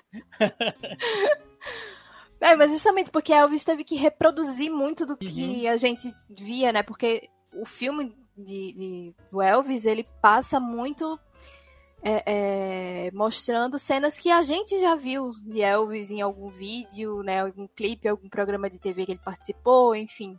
Então é muito aquela imagem. E aí eles tiveram que reproduzir muito isso. E aí tem os, os figurinos muito mais dos coadjuvantes. Eu prestei muito mais atenção nisso até do que no Sim. do Elvis em si. Mas eu acho que Pantera Negra foi bem, bem justo. Desde o primeiro filme, né, gente? É, é, é, muito bonito, velho. É muito bonito. Não tem condição, não. E aí, Jeff? E é isso aí, né? E aí, ó, dobradinha de Pantera Negra, porque o primeiro filme também venceu o, o melhor figurino, então, ou seja, é justíssimo, sabe? Eu confesso que eu tava é, torcendo por Babilônia por conta da caracterização do filme focado na Hollywood dos anos 20, aqueles excessos, aquele glamour, aquela. Uh, não sei se dá pra usar o termo, mas aquela putaria que acontecia naquela, porque realmente era. Cara, o filme é uma orgia, praticamente. Ele começa praticamente com uma orgia, né? E porque mostra todos aqueles excessos dos astros de Hollywood dos anos 20, sabe? E o negócio é muito bem caracterizado, de modo que você vê aquele glamour, a decadência, os vícios. Então eu confesso que esse era o meu favorito, mas quando vi o Pantera Negra, eu pensei, ok, gostei de ter perdido, justo, e dobradinha para Pantera Negra, que é mais do que justo, que realmente pra, eu e você, Thiago, que somos defensores do, do Aquaman, eles nos fizeram gostar do namoro. Pô, é a melhor, é a melhor coisa do namoro feita pela Marvel até hoje. É. Tenoch Rueira, cara, que, que. Com certeza. E por mais que alguém queira falar assim, ah, é só uma cuequinha. Mano, não. Presta atenção. Não é só aquela cuequinha. Se eu perceber, tem toda aqueles adornos que você olha assim, cara, que troço mesoamericano bonito, até o próximo, os traços latinos dele ajudam o povo dele, porque assim, ele é o mais humanoide do povo dele, né? E assim, e, tudo, e, e os talocanianos, os, wakandanos, então tudo muito bem retratado, sim, sabe? Sim. Então, mais do que justo, né? O legal do Elvis é que, conforme você mencionou, Rose, sobre os, os, os, figurinos, mas você percebeu eles conseguiram dar justamente a cara das décadas, porque o filme se passa nas décadas de 50, 60 e 70. E como você falou, os coadjuvantes, as vestimentas coadjuvantes, assim, caraca, eu estou enxergando os anos 60. E, e aquela hora que ele fecha os contratos, tem uns caras com aquelas roupas típicas dos anos 70, calça assim, caraca, que, que ambientação legal que esse figurino deu. Então ele cumpriu muito bem o seu papel de retratar, assim, as vários figurinos do Elvis, mas também como se da ambientação da moda da época, né? O Tudo em Todo Lugar ao mesmo tempo é muito engraçado porque você tem assim, uma centena de figurinos que aparecem por milissegundos por conta da, das grandes tomadas de cena dos multiversos. Então é uma loucura. Cara, eu fico pensando no trabalho da Michelle Yeoh, às vezes tem que passar horas se, se produzindo para uma cena que vai durar é, um décimo de segundo para fazer. então, simplesmente espetacular, né? E o menos conhecido de todos, que é o Senhora Harris vai, vai a Paris, sabe? É um filme muito fofinho, sabe? O dia que ele tiver disponibilizado para assistir, assistam, porque ele, sabe aquele filme que você sai com o coração quentinho? Ele basicamente conta, na verdade, e ele também vale muito essa indicação, porque ele conta a história de uma senhora, que é uma diarista, é, que é viúva do marido que morreu na Segunda Guerra, e que, passando a sua vida cuida da casa dos outros, ela dá de cara com o vestido da Dior, né? Do estilista Alexandre Dior, né? Que é um estilista muito famoso da marca Dior. Só que aquele vestido da elite, né? Só as pessoas mais abastadas, da alta elite poderiam ter. Só que ele viu aquilo e falou assim, nossa, mas que sonho eu gostaria de ter, sabe? E o que ela resolveu fazer, sabe? Juntar suas economias, ganhar sua graninha, até ela ter grana para conseguir ter o seu Dior e comprar direto de onde? Em Paris. Então ela vai para Paris para comprar e aí ela causa, assim, na verdade, rebuliço, porque todas aquelas mulheres da alta sociedade, importante tudo, e uma diarista de Londres que veio comprar o seu vestido. Isso, na verdade, mudou a visão da marca de pensar, gente, se o sonho de uma mulher é se sentir plena com o vestido da Dior, por que a gente tem que limitar quem pode comprar os nossos vestidos? E no fim das contas é um filme muito bonito, sabe? Ela realiza esse sonho, você vai fazer, ai, nossa, um, um, cara, uma, um filme de uma mulher com atrás vestido, mas, cara, tem todo um contexto. Quando você percebe, você termina o filme e fala assim, ai, Sarah Harris, que bom que você conseguiu ser vestido. É muito bonito. Então, é um filme fofinho. Sabe aquele comfort movie que vai deixar você feliz? Então, eu recomendo. E, claro, estamos falando de um grande estilista. Os vestidos da Dior que aparecem lá são Sim. todos maravilhosos. Então, ou seja, valeu a pena a indicação. É, que bom que a gente tem a história que é baseada nas roupas, né? Porque Gucci, você vai assistir, é baseado em tudo, menos na roupa, mas enfim. É verdade. É, é, é outra coisa. E eu acabei lembrando aqui que o, o Jeffrey falou da coisa da, da putaria, né? E a coisa dos anos 20 e tal. E eu lembrei que eu ainda não assisti Blonde, porque a Rose e a Mel massacraram tanto esse filme no programa do Oscar do ano passado que eu não tive coragem de pegar Blonde para ver ainda com a Ana de Armas. Blonde? É, o filme. Ano passado? Da... Foi, foi ano passado que a gente comentou sobre o filme, não foi? Não, o Blonde é desse ano. Quando a gente comentou? Que Ana de Armas tá, tá, tava até indicada. A gente é. comentou sobre esse filme em alguma situação e vocês detonaram tanto esse eu filme. Eu não tava, porque eu não assisti não. o filme. Então Justamente porque as pessoas detonaram pra caramba. então eu tô completamente maluco, gente. Mas Melissa estava, tá? Melissa tava, ela detonou o filme, o filme é uma merda. Mas eu ainda vou assistir porque Ana de Armas tá no coraçãozinho, mas a galera fala que é um filme complicado de assistir. Hum, eu fiquei com muita preguiça de assistir por isso. É. Então, desculpa, Rose, você não tem culpa não de ter Gente, vamos lá. Melhor filme internacional. Tivemos nada de, nada de novo no front, mais uma vez. Argentina, 1985, Close, E.O. e The Quiet Girl. E levou nada de novo no front. Filme alemão, né? Porque, afinal de contas, fala sobre o lado alemão lá na Primeira Guerra Mundial. E toda a questão da política para a juventude alemã, que mais tarde vai se converter na juventude hitlerista, uh, foca ali no cenário da Europa, sul da França, é, tem uma ênfase na questão do, do, Tratado de Versalhes, que é importante ali né, para as duas nações, né, França e, e Alemanha retrata a questão das, das uh, trincheiras e da terra de ninguém, né? Como se chamava naquele espaço vazio ali uh, entre dois exércitos, só que focando o lado alemão. Então, sim, ele é um filme que puxa muito, né? O elenco é alemão, fala-se alemão, então ele é um filme com essa cara.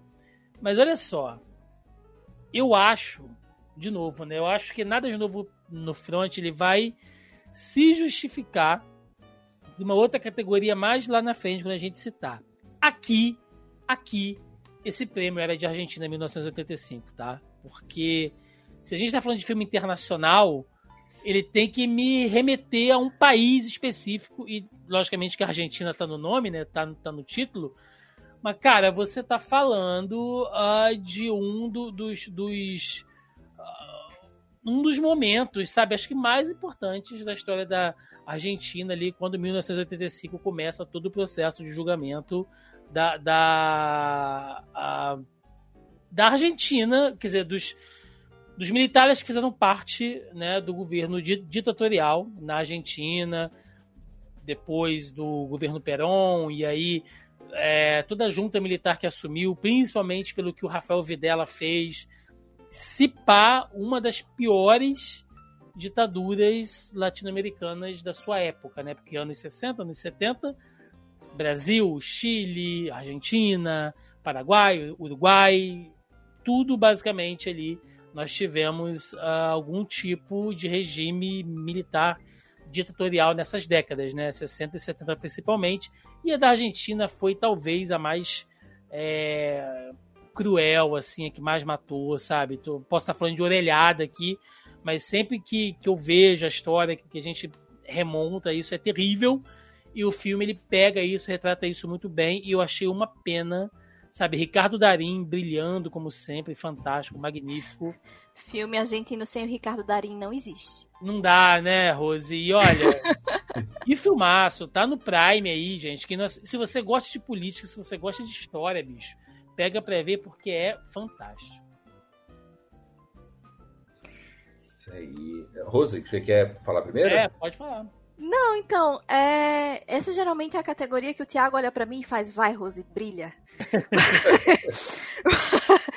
Mas dessa vez eu fiquei devendo mesmo. É porque é... não tem filme francês. Se tivesse filme francês, aí ela estaria falando. Eu assisto tanto filme francês assim, gente, socorro. Melissa assiste mais filme francês que eu.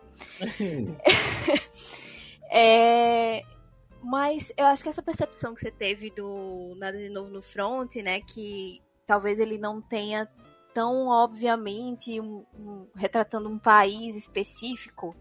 Mas eu acho que lá fora essa percepção é diferente. Eu acho que lá fora é uma percepção de que é um filme alemão, assim, muito forte. Uhum. Tanto pela questão do livro, quanto do filme de 1930, entendeu? Tem toda um, uma história aí já é, dessa narrativa que coloca ela, acho que posiciona ela na cabeça das pessoas já como realmente uma história muito fortemente alemã.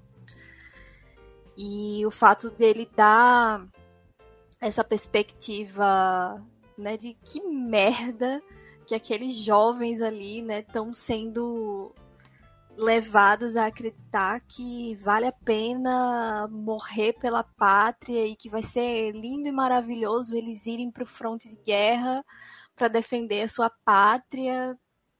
Enfim, né, essa, essa, essa historinha toda, né, que esses governos colocam na cabeça das Sim. pessoas para uma lavagem cerebral aí então eu acho que dá essa perspectiva, né, de cara, que merda que, é, que é você estar tá nessa posição e tal. Eu acho que posiciona sim o filme como um filme muito alemão, então. Ok. Tá certo. Jeff? Pois, Pois é, gente. Assim, confesso que, igual o Thiago, minha torcida estava firme e forte para a Argentina em 1985, sabe? É, claro, obviamente, nada de novo no front tem um grande mérito, e eu acho que o peso dele, até pela quantidade de indicações, estava bastante pesado. Ele era. É basicamente assim, ele estava indicado até mesmo a melhor filme, e como basicamente talvez ele não vencesse, nessa categoria era certeza que ele venceria, sabe? Mas eu queria muito que a Argentina em 1985 fosse, porque acho que por ser um negócio mais próximo da gente, sabe? Tanto por ser aqui na América Latina e por ter passado também por uma ditadura tão ou até pior do que a que a gente passou, sabe? É, esse filme causa aquele amargor, sabe? Da impunidade, sabe? Você vê, assim, pessoas horríveis, é, os militares que causaram aquelas torturas todas e serem ali, sabe? É difícil de fazer justiça contra essas pessoas, sabe? Aquele discurso final do Ricardo Darim, sabe? Antes de dar o veredito, eu fiquei assim, cara, eu tipo, bater palma o filme que fiz puta merda, cara. Eu, eu, se tivesse vivido nessa época, eu estaria assim. Porque, cara, que, que discurso, sabe? Eu gosto de um bom filme de tribunal. Isso, isso é, na verdade, é um grande filme de tribunal. Eu gosto porque é aquele confronto de argumentos, sabe? E, e, e eu tava muito na, na, torcida, sabe? Eu fiquei felicíssimo, né? Já tivemos um Papa argentino, né? Imagina se o primeiro Oscar da América Latina viesse da Argentina, né? Pena que não foi dessa vez, né? E e falando um pouquinho sobre os demais candidatos, sabe? É, o Io, né? Ele é um, um filme do burrinho, é um filme polonês do burrinho. E ele fala bastante sobre maus tratos de animais, sabe? Fala a história de um burrinho que fazia espetáculos no circo, aí, no circo, e aí ele acaba sendo libertado por ativistas que contra a crueldade animal, mas aí percebe-se que você libertar um burrinho que não tem para onde ir, ele não está livre de sofrimento, para onde quer que ele vai, ele é é, é hostilizado. Então, ou seja, é aquela perspectiva pela, pela visão do animal. É bonitinho o filme. Ele é um filme que, que te deixa bastante agoniado, sabe? Poxa, torcendo pelo burrinho, sabe? E os outros dois eu acho os mais fracos, sabe? Eu vou dizer o porquê, sabe? Uh, parafraseando aqui a Rosa, que não viu nenhum filme francês, mas tem um, um filme em francês, que é o Close, né? Que é um filme belga, né? Mas todo fala em francês que ele tinha uma premissa maravilhosa. Eu tinha de tudo para gostar desse filme, mas a execução dele para mim me deixou a desejar, porque assim, ele fala sobre dois amigos, dois meninos de entre 10, 11 anos que têm uma amizade muito próxima, sabe, assim, íntima mesmo, ao ponto de dormir na casa do outro, eles dormem na, cama, na mesma cama, sabe, aquela, aquela amizade inocente, sabe, bonita. Só que aí, quando eles entram na escola, né, o criança da criançada que carrega os preconceitos pais, vai dizer, ah, olha, esses dois aí são, são, são gays, são um casalzinho. E isso começa a meio que afastar eles, sabe? Porque pô, mas a gente sempre foi amigo, por que, que agora você está se afastando de mim por conta do que as pessoas estão falando? É um negócio assim, sabe, pesado, sabe? E eu tinha de tudo para adorar esse filme, se não fosse a execução dele, sabe? Ele teve duas coisas que me incomodaram muito na execução do filme. Primeiro, longas cenas de silêncio. Você fala, as pessoas só estão se olhando, não, não fala nada. Eu fico assim, tá, ok Mano, acontece alguma coisa, por favor, dialoga, fala tudo. Isso já me incomodou. E ainda foi a, a, aumentado o meu incômodo pelo fato de que a, acho que a cinematografia optou por manter a câmera o tempo todo no rosto dos protagonistas. Então, às vezes alguém falava, alguém com o protagonista estava fora da câmera. Eu falei, gente, abre a câmera, por favor, deixa eu ver o ambiente, deixa eu ver a pessoa que está falando, sabe? Então, me incomodou muito, sabe? A premissa era maravilhosa, mas eu terminei o filme cansado. E piorou, porque depois fui ver The Quiet Girl, que era outro filme. Ah, outro filme cheio de soluções. Acho que quando eu assisti o segundo eu falei assim, puta merda, deixa eu fazer café, pelo amor de Deus. e assim, não salvou nem pela premissa, porque ele conta a história de uma menina que é, vai passar um, um, período na casa de tios, porque a mãe dela vai ter bebê, e ela vai passar por um. É, junto com os tios deles, que são fazendeiros e tudo mais, e o filme não tem premissa nenhuma. Na moral, são novamente longas cenas de silêncio, é quase que uma ironia que o filme chama The Quiet Girl, claro, que você espera dos filmes. Ah, mas é chato. Tem gente que vê assim, ai, eu fiquei tão emocionado, você, nossa, eu fiquei com sono, na moral, sabe?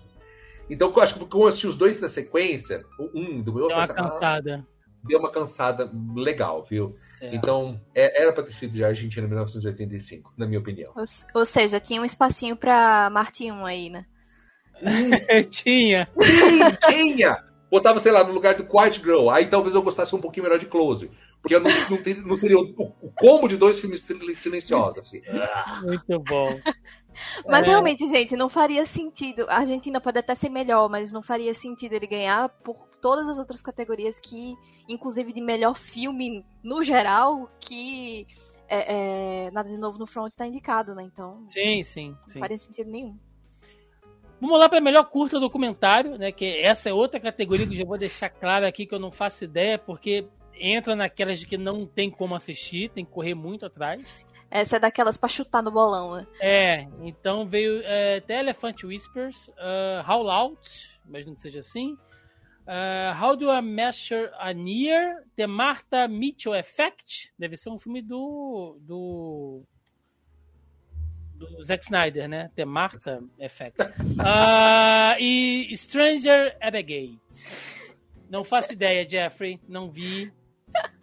Rose, se lá. você viu, se não. Tudo bem. Ó, dois, dois deles estão na Netflix, né? Que é o vencedor, como cuidar de um bebê elefante, que é o The Whispers, né? E o, o efeito Martha Mitchell, né? Ah, é, do Zack Snyder.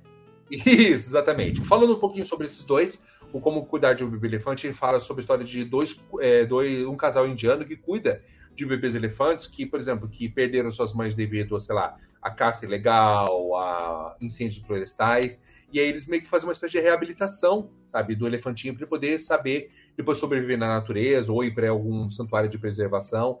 E é muito bonito, porque são dois casais de meia idade que eles se conhecem e depois até se tornam um casal para poder cuidar. E é muito bonito, porque a tradição dos elefantes na Índia tem até um que é um pouquinho religioso, que eles fazem até aquelas pinturas dos elefantes. Então, é, o elefante é um animal muito respeitado na Índia. Então, é um documentário muito bonitinho, ele toca o coração. Acho que valeu a pena ter vencido, tá? O efeito Martha Mitchell, ele fala sobre, ó, novamente, política na área, porque ele, ele se foca no escândalo do Watergate, né?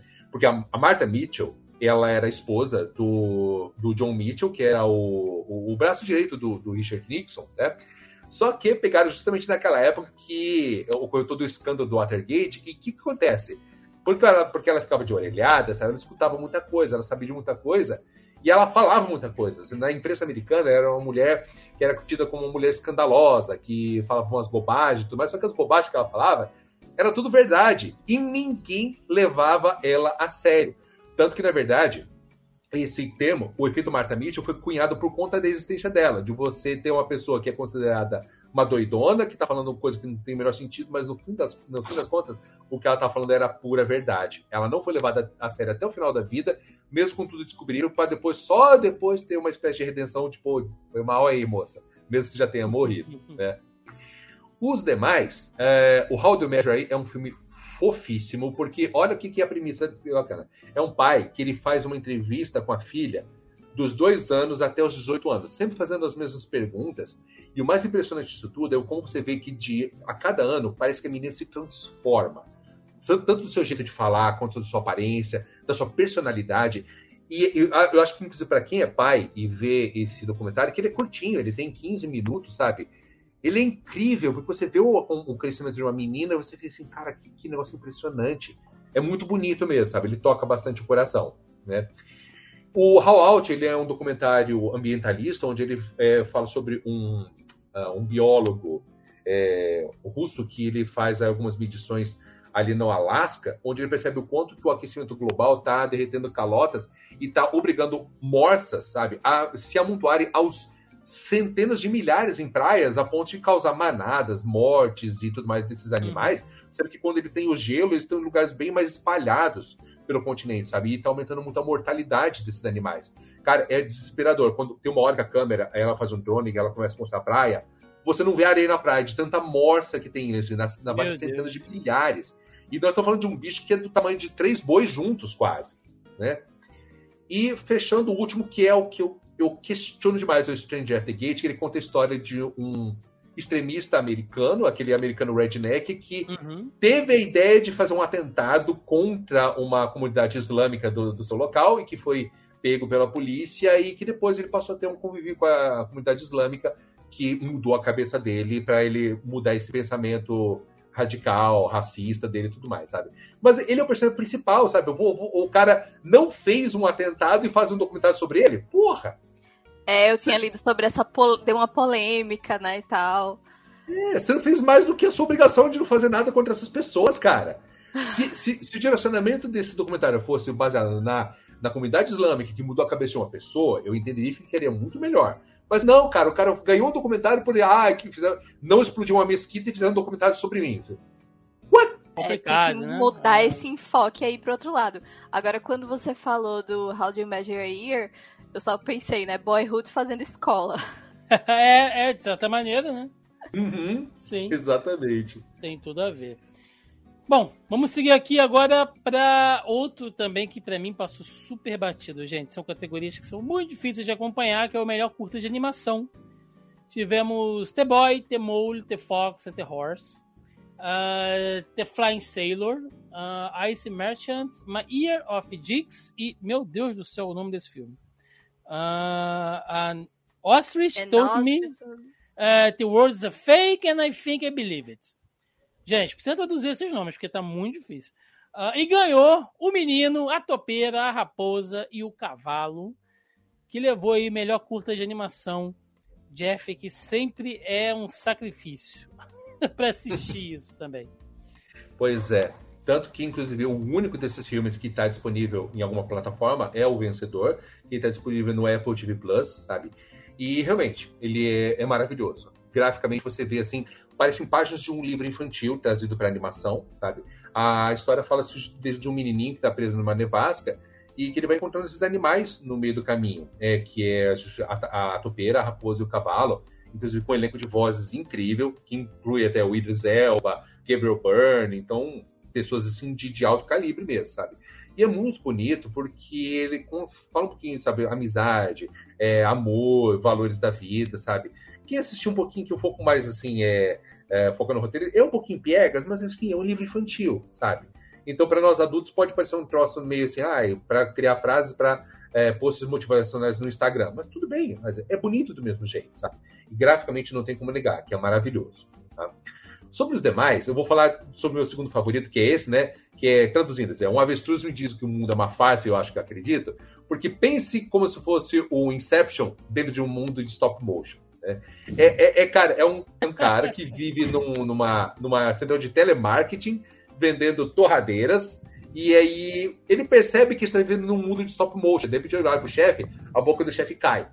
Aí ele, eita, o que tá acontecendo? Aí ele vai olhar o, o, amigo dele que tá lá digitando, ele olha, o cara só existe até aqui. E não tem nem computador aqui. Fala assim, gente, o que tá acontecendo? E aí uma hora ele abre um, um, um elevador e aparece uma, uma, um avestruz que fala assim, oh, esse mundo que você está vivendo não é o que parece, você está sendo manipulado. Aí chega uma hora que ele percebe a mão que manipula os bonequinhos de stop motion. É muito engraçado, sabe? Porra, eu não vejo a hora disso um dia estar disponível, porque é 15 minutinhos, mas você dá tanta risada, cara. É, é incrível. Legal, legal. Esse eu queria que vencesse, tá? O pior de todos é o The Flying Sailor, porque ele tem uma história incrível e uma execução péssima. A história, na verdade, é sobre dois navios no, num porto no Canadá que se chocaram, um deles estava lotado de dinamite, causou uma explosão que causou mortes e destruição do local. E esse é, personagem, que é o Maria, ele foi jogado dois quilômetros pelo ar e sobreviveu para contar a história. Né? Foi incrível. Só que a execução é péssima, sabe? A animação é horrorosa, você vê que parece quase uma viagem de ácido. É, é chato. São só 10 minutos de animação, mas você fica assim, nossa, que chato. Não vale a pena, não está à altura dos, dos demais, tá? O My Year of Jigs, sabe? Ele, eu sei que ele desperta a quinta série interior, mas eu ele não é quis falar justo. nada, eu não quis comentar nada. Tá? É, então, é, é que assim, se eu traduzir aqui é meu, meu ano de pintos, né? Mas ele tem um certo sentido por dois sentidos. Primeiro, ele conta a história de uma menina de 15 anos, no início dos anos 90, que quer perder a virgindade. É, sim, gente, nos anos 90, pessoas dessa idade queriam perder a virgindade. É, anos 90, fazer o quê, né? Mas ela contava das experiências dela de querer perder a virgindade com algum rapaz, né? E sempre se frustrando. Quando você via aquele cara que começa um pouco mais abusivo, passava dos limites, ou era um tremendo de um babaca. E é aí que você percebe que o trocadilho não é só porque você tem o meu, meu ano de pintos, é meu ano de babacas. Porque o Dick também é usado para a posição babaca. Aí você entende a jogada. Real. Ah, saquei. A animação era feita meio que rotoscopia, parecendo aquelas animações tipo de vinheta da MTV, sabe? Sim, E tudo feito sim. pela, pela, própria autora, sabe? Então, ou seja, é, por mais que você veja que é tudo muito estranho, mas faz todo um sentido e ele é bem legal. Tá? Ele, inclusive, está até disponível, acho que no YouTube e no próprio site, é, que é o myyearofdix.com. Dá para assistir no próprio site da produtora, né? E por último, aquele que era um um dos meus favoritos também, é, que era o The Ice Merchants, que foi produzido por um português, sabe? E deu uma animação lindíssima, é feita toda à mão mesmo, com cores primárias. E ele conta a história de um pai e um filho que vivem numa encosta de uma montanha. A montanha basicamente, a montanha assim, e a casa deles vive aqui. E eles, eles fabricam gelo para vender numa cidade ali, e você percebe que é um filme sobre luto. E você percebe que, que o pai tem uma cor, o filme tem uma cor, e tem uma terceira cor que está ausente, que é da mãe do menino. Nossa. E a rotina deles é ali. Faz gelo, desce, desce pela encosta para vender e volta. A execução é muito bonita, sabe? Ele tem uma mensagem que passa muito bem. E você percebe que a, a, a mãe é um personagem que está ausente, mas parece estar presente o tempo todo. Ele é muito emocionante mesmo. Novamente, é, animações que você só consegue ver no canal do YouTube do New Yorker, New Yorker, e que, poxa, seria maravilhoso se tivesse disponibilizado em mais plataformas, porque são filmes curtinhos. Entre 10 e 15 minutos, você curte assim e é muito bom, sabe? Precisa ter uma valorização melhor da divulgação desses, desses curtas. Estão me perguntando aqui cadê a Pixar, cadê a Disney, que geralmente brilham nessa, nessa categoria. Sim, sim. Tem um, às vezes até mais de um indicado e zero dessa, dessa vez. Quando, vez, eu, fui, quando é. eu peguei a lista, eu disse, ah, deve ter algum da Disney. Eu vou abrir aqui o Disney Plus pra assistir. Quando eu olhei a lista, eu disse, não, gente, não tem. Como assim? Não rolou. Bom, gente, chegamos aqui agora a uma linha né, de divisão, porque começam as categorias principais, digamos assim. Então vamos para melhor designer de produção, que é o antigo direção de arte. E temos Nada de Novo no Front, Avatar, O Caminho da Água, Babilônia, Elvis e os Fabelmans. E ganhou Nada de Novo no Front e aqui sim, aqui eu vou bater o pezinho, mereceu. Ah, mas Avatar tava lindo. Mano, tava lindo, mas é boneco, tá? Desculpa, boneco pra cacete. Mas tava bonito. Mas nada de novo no front, cara. Só aquela abertura com a produção dos uniformes e o que, que aquilo se transforma. Você tá maluco. Aquelas trincheiras, você sente o, o nojo, a lama, o fedor ali dentro, cara. Né? O, o frio naquele, é, naquelas coisas congeladas. Você tá maluco, assim. Então, melhor design de produção, para mim, aqui, valeu demais. Já Oi. chega naquele ponto que a gente escutava nada de novo no front e a gente pensava, ok, nada de novo no front, né? Que novidade esse filme ganhar essas categorias, porque o filme é impecável tecnicamente. Impecável, não tem nada fora do lugar ali. E essa, essa sensação de você sentir a podridão ali daquele lugar é muito real. E essa categoria né, de design de produção, ela anda muito junto com fotografia também, né? Uhum.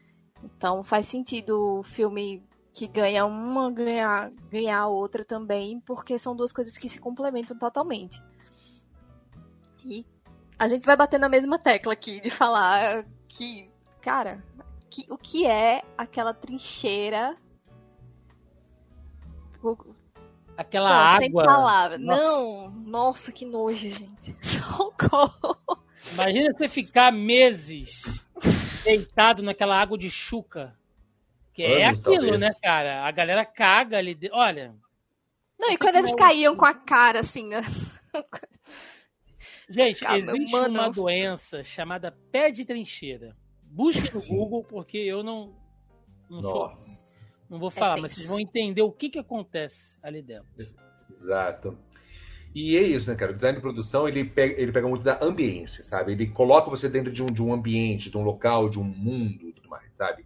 E é nesse ponto que, de fato, nada no, no front tem muitos méritos, porque você vê ali, você, como você falou, criar aquele cenário, aqueles países, aquela, aquele cenário devastado e tudo mais, e é tudo, e melhor de tudo, é tudo efeito prático é tudo palpável, é coisa que existe mesmo, sabe? E por que que, na verdade, Avatar realmente... Ah, mas cria todo mundo. Mas, cara, ali é tudo digital. Sabe? Senão ele ia entrar numa, numa polêmica que aconteceu justamente quando ocorreu as aventuras de Pi, que venceu essa categoria, mas ele era 100% cenários digitais. Então foi extremamente questionado na época a, essa vitória. Então Avatar criou toda uma ambiência, mas assim, é um design de produção, mas assim, é, é, é, é o real contra o digital. E, e, aqui você teve muita coisa real em todos os demais é, concorrentes, sabe? Babilônia, novamente, dando aquela ambiência da, dos anos 20, da Hollywood. O Elvis, novamente, dando a ambiência dos cenários, do, do Tennessee, da, do, do, do, de Las Vegas, então toda aquela produção, sabe? Os próprios Fablemans, né? Criando a ambiência dos vários lugares que aquela família se mudava, a comunidade judaica, o ambiente da escola. Então, ou seja, quando você pensa na ambiência e de como você estiver inserido dentro daquele mundo, você comprou, você está dentro daquele mundo, esse é um bom trabalho de design de produção. E que na no Front não tinha como não vencer essa categoria.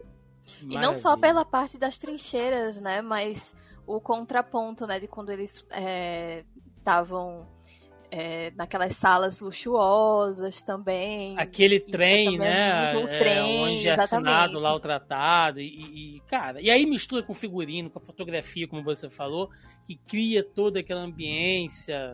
Cara, é fantástico, fantástico.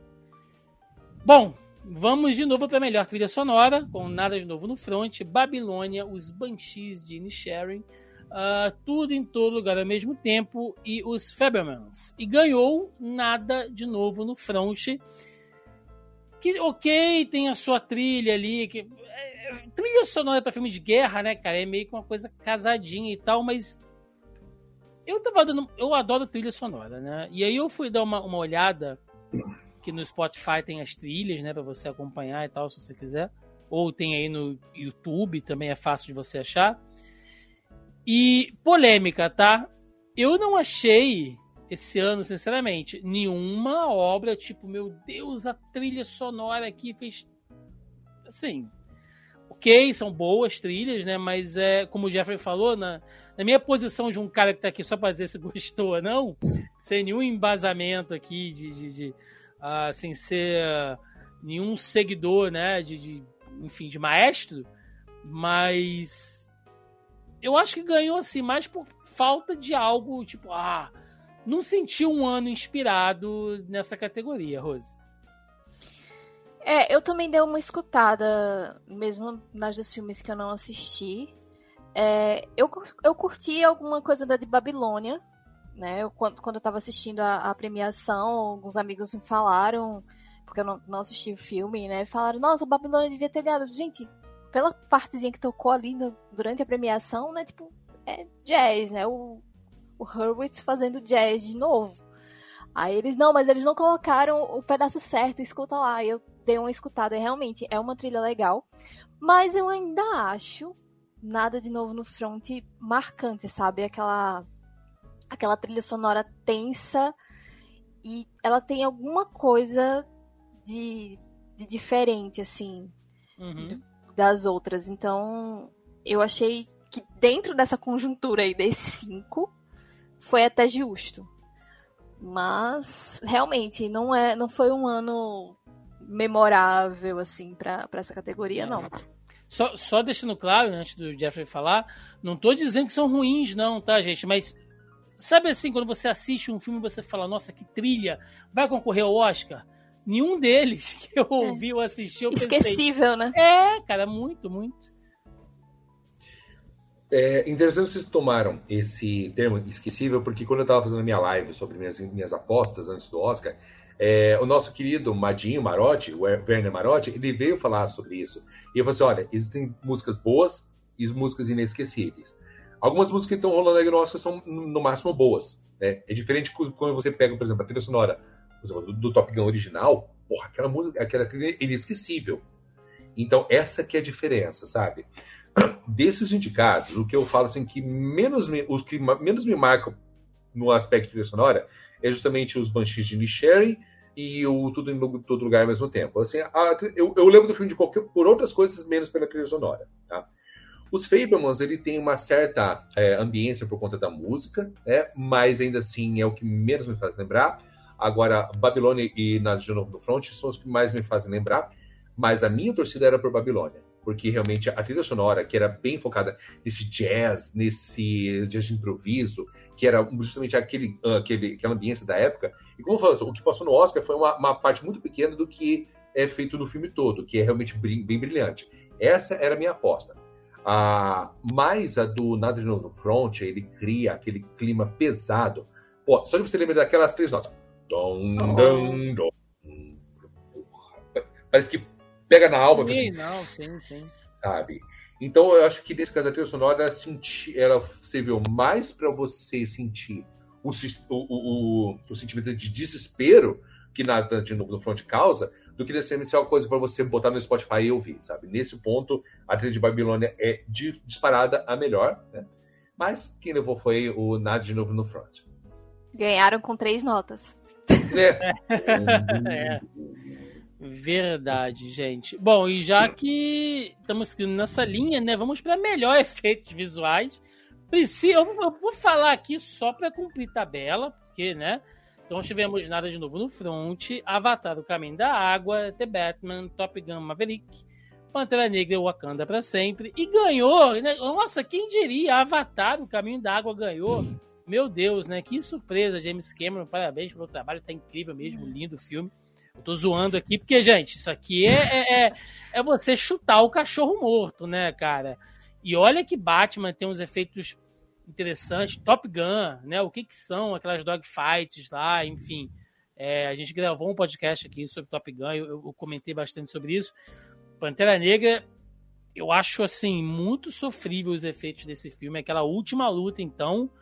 Assim, gente, olha, Marvel, sinceramente, amo o filme, uh, Ryan Coogler, tem todo o meu respeito e tal, mas se tem uma categoria que não merecia estar aqui é Pantera Negra, com aquele com aquela luta final de boneco dos Power Rangers de baixa renda, assim, cara. É, é... Desculpa, não, desculpa, tá? Tava feio, tava feio, Marvel. Eu gosto do filme, a gente elogiou até agora há pouco aqui, mas em efeitos visuais é terrível, tá? E Avatar ganhou porque tinha que ganhar, né, Rose? Esse aqui não dá nem pra pôr. Não tem nenhum É. Eu acho que os cinco têm os seus méritos, mas Avatar é Avatar. Se Avatar não ganhasse, o James Cameron não aparecia nunca mais no Oscar. Né? Já, ele já, já não foi dessa vez. Já não apareceu lá na cerimônia. Se, se ele saísse sem esse, pronto. Jamais Sim. ele botaria o pé. Ele ia se banir. Não iam precisar banir ele. Ele ia se auto-banir dos prêmios da academia, porque ele ia ficar revoltado, gente. Se, o, o, tem, que, tem que alimentar o ego do homem. Exato. Uh, é, assim, nada de novo no front eu achei meio forçação de barra, porque ele sobrevive facilmente sem efeitos visuais, na moral. Eu acho que toda a ambiência, tudo mais, tudo que a gente elogiou até o momento, cumpriu muito bem seu papel. É, é, eu, acho que é aquilo que falam, sabe? Um bom efeito especial é aquele que você não percebe que tá lá, sabe? Então, ou seja, eu percebi que teve alguma coisa, mas é aquela assim, sabe?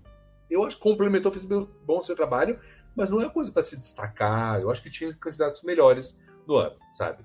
É, Avatar, beleza, ganhou, show, não tem nem o que acrescentar, né? Não precisa acrescentar uma vírgula é, mais, né? E Avatar, né? The Batman também, tudo muito competente. Pantera Negra, é, já sabemos como que tá a, a crise dos efeitos visuais na, na Marvel Disney, né?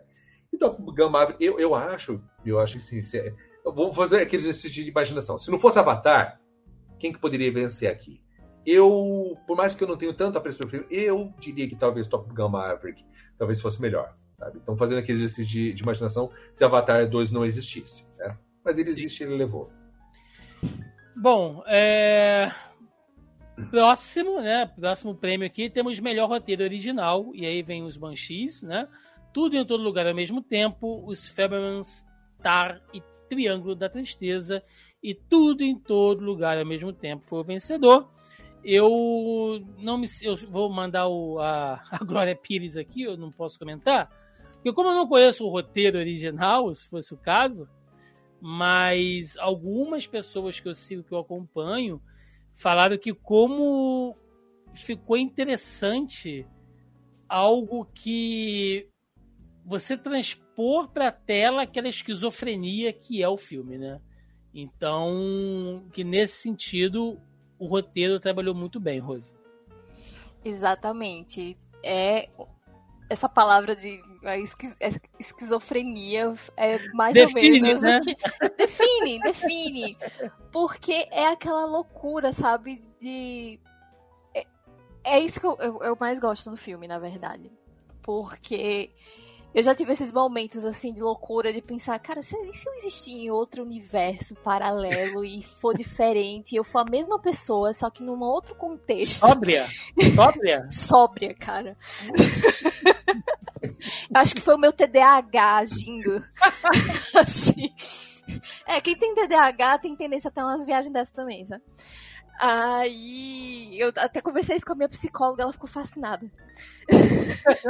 ok. Eu, pô, mas o, o, meu pensamento hoje em dia, olha aí, ganhou um Oscar. Eu poderia ter escrito esse filme. Poderia também. ser você, né? mas é, é, é, o que me ganha mais nesse filme, é exatamente essa. Esse, esse, contexto assim, totalmente fora da caixinha, só que não é só um fora, porque fora da caixinha a gente tem todo ano um filme fora da caixinha. Esse é o fora da caixinha do fora da caixinha. Sim. Ele, ele não saiu só da caixinha, ele saiu do, do mundo, assim. Foi para outro. Foi para Marte. É, é, é, é, é, incrível. Dos, dos cinco foi o único que eu assisti também. Mas ele. E, e transpor isso pra, pra tela não é, não é fácil. Eu vi algumas pessoas, inclusive, falando que isso foi justamente o que fez elas não gostarem do filme, porque elas não acharam a execução disso pra tela tão interessante quanto talvez estivesse no papel. Mas eu, eu discordo, cara. Eu mergulhei completamente naquela história maluca. É muito bom. Jeffrey? Cara, e essa vitória foi uma surpresa para mim, porque eu considerava que essa ia ser a categoria onde os Banshees de Inisherin ia vencer. Porque realmente o roteiro do filme ele é bem bacana, sabe? Por mais que seja uma história um tanto quanto simplista, que é da perda de uma amizade, e que a forma como foi executada e cada ator fez o seu papel e, e a trama se enrolou, é um negócio que você fica com aquele coração partido, sabe? Quem já teve uma perda de amizade e sofreu aquele ghosting sabe o que é passar por isso. E a forma que foi executada eu gostei bastante, sabe? Eu falei, pô, é, eu acho que nessa que ele vai levar. Então a vitória do Tudo em Todo Lugar ao mesmo tempo me surpreendeu, porque eu realmente não esperava, sabe? Eu fico feliz, porque afinal de contas, pô, igual os, os Daniels falaram lá, né? pô, dois nerds aqui que resolveram quebrar a cabeça junto, é, fazendo nossas loucuras, vamos botar no papel, vamos ver o que dá. Que legal, cara. É um bom mérito deles mesmo que eles tiveram ideias muito loucas e alguém resolveu, alguém chamado A24 resolveu comprar essa ideia e executou, né? Ah, sobre os demais, é, Tar tem uma, uma, uma, coisa que é tão legal, porque você termina de ver o filme e você, caraca, que, que história legal da Lídia Tar, nossa, que, que pessoa horrorosa que ela é, porque ela é uma pessoa ela é soberba, ela tem um quê maniqueísta, manipuladora. E aí você termina o filme com vontade de entrar na Wikipédia e falar, ô, oh, Lídia tá. Aí você descobre, caraca, a mulher é, é, é, é, fictícia. Então o filme te fez acreditar que aquela personagem fictícia existia. Então meio que te enganou, mas sabe, te enganou de um mundo assim, caraca, mano, me enganou, gostei disso, sabe? Construiu muito bem, né? Construiu, construiu muitíssimo bem mesmo. É, os Fables, porque ele é uma semi-biografia, afinal de contas, ele é inspirado na, na infância e carreira, início de carreira do Spielberg. Então, ali no decorrer do filme, você consegue ver de onde vieram algumas das inspirações que deram excelentes ideias para ele, para os filmes que ele veio executar é, durante a sua carreira de cineasta. Então, um roteiro muito competente. E eu deixei o pior para o final, porque, mano, o Triângulo da Tristeza é agora que ele pode botar aquele, aquele meio do kit estreza. Né? Kit estreza. Kit estreza. É, porque assim, cara, a proposta era ótima, sabe? Era você falar sobre a futilidade de gente rica, de gente que vive da imagem, de querer se aparecer nas redes sociais, de você achar o, se achar o melhor porque você é um empresário e tudo mais, e quando você tá na merda, você é um, você é um merda também, sabe? Mas o filme é executado de uma forma tão porca, por assim dizer, sabe? Que se tem uma coisa que, que eu odeio, mas odeio assim do fundo do coração, é filme que termina de qualquer jeito. Sabe? E o David, o filme terminou, você fica. Ué, o filme Roteirinho terminou. preguiçoso, né? Exato, sabe? Pô, mas eu acho que se tivesse, sei lá, 10 minutos mais de filme com alguma resolução, você ficaria. Caraca, sério. A última vez que eu passei por um incômodo com esse foi o aclamado, é, Onde os Fracos Não Têm Vez, sabe? Que eu, eu gosto daquele filme, mas ele termina de um jeito que fica assim. Mas eu, eu acho que era pra acontecer mais coisa, terminou assim. que, que acabou o orçamento? Jeffrey tá mexendo num negócio que eu vou te falar. Não, eu gosto do filme, mas eu não gosto como ele termina, ele fica assim, tipo, mano, é, acabou assim, sério. e, tri, e, e Triângulo da Tistreza, ele é desse jeito. Você fica assim, tipo. Para depois chegar o, o, diretor e fazer uma, uma, uma, uma um, mesmo um discurso com o pessoal que, que assistiu a prévia, para falar assim: e aí, gente, o que, que, vocês acham? Qual foi a interpretação de vocês? O que vocês acham que aconteceu? É, você acha que o personagem fez isso? Você acha que é, era isso? Não estou querendo dar spoiler, né? Mas você fica assim: você não confia no teu próprio taco, né, cara? Você está dependendo da, da interpretação das pessoas para entregar um negócio. Você, fez o, você não terminou o teu filme. Então, ou seja. Que ficou muito bravo ah, não, fiquei, fiquei puto.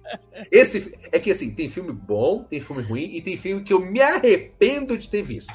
Esse é um deles. Nossa Nossa, quase que eu assisti esse filme hoje na hora do okay, almoço, mas deu tempo. Todo mundo que estava afim de ver ficou felizão agora.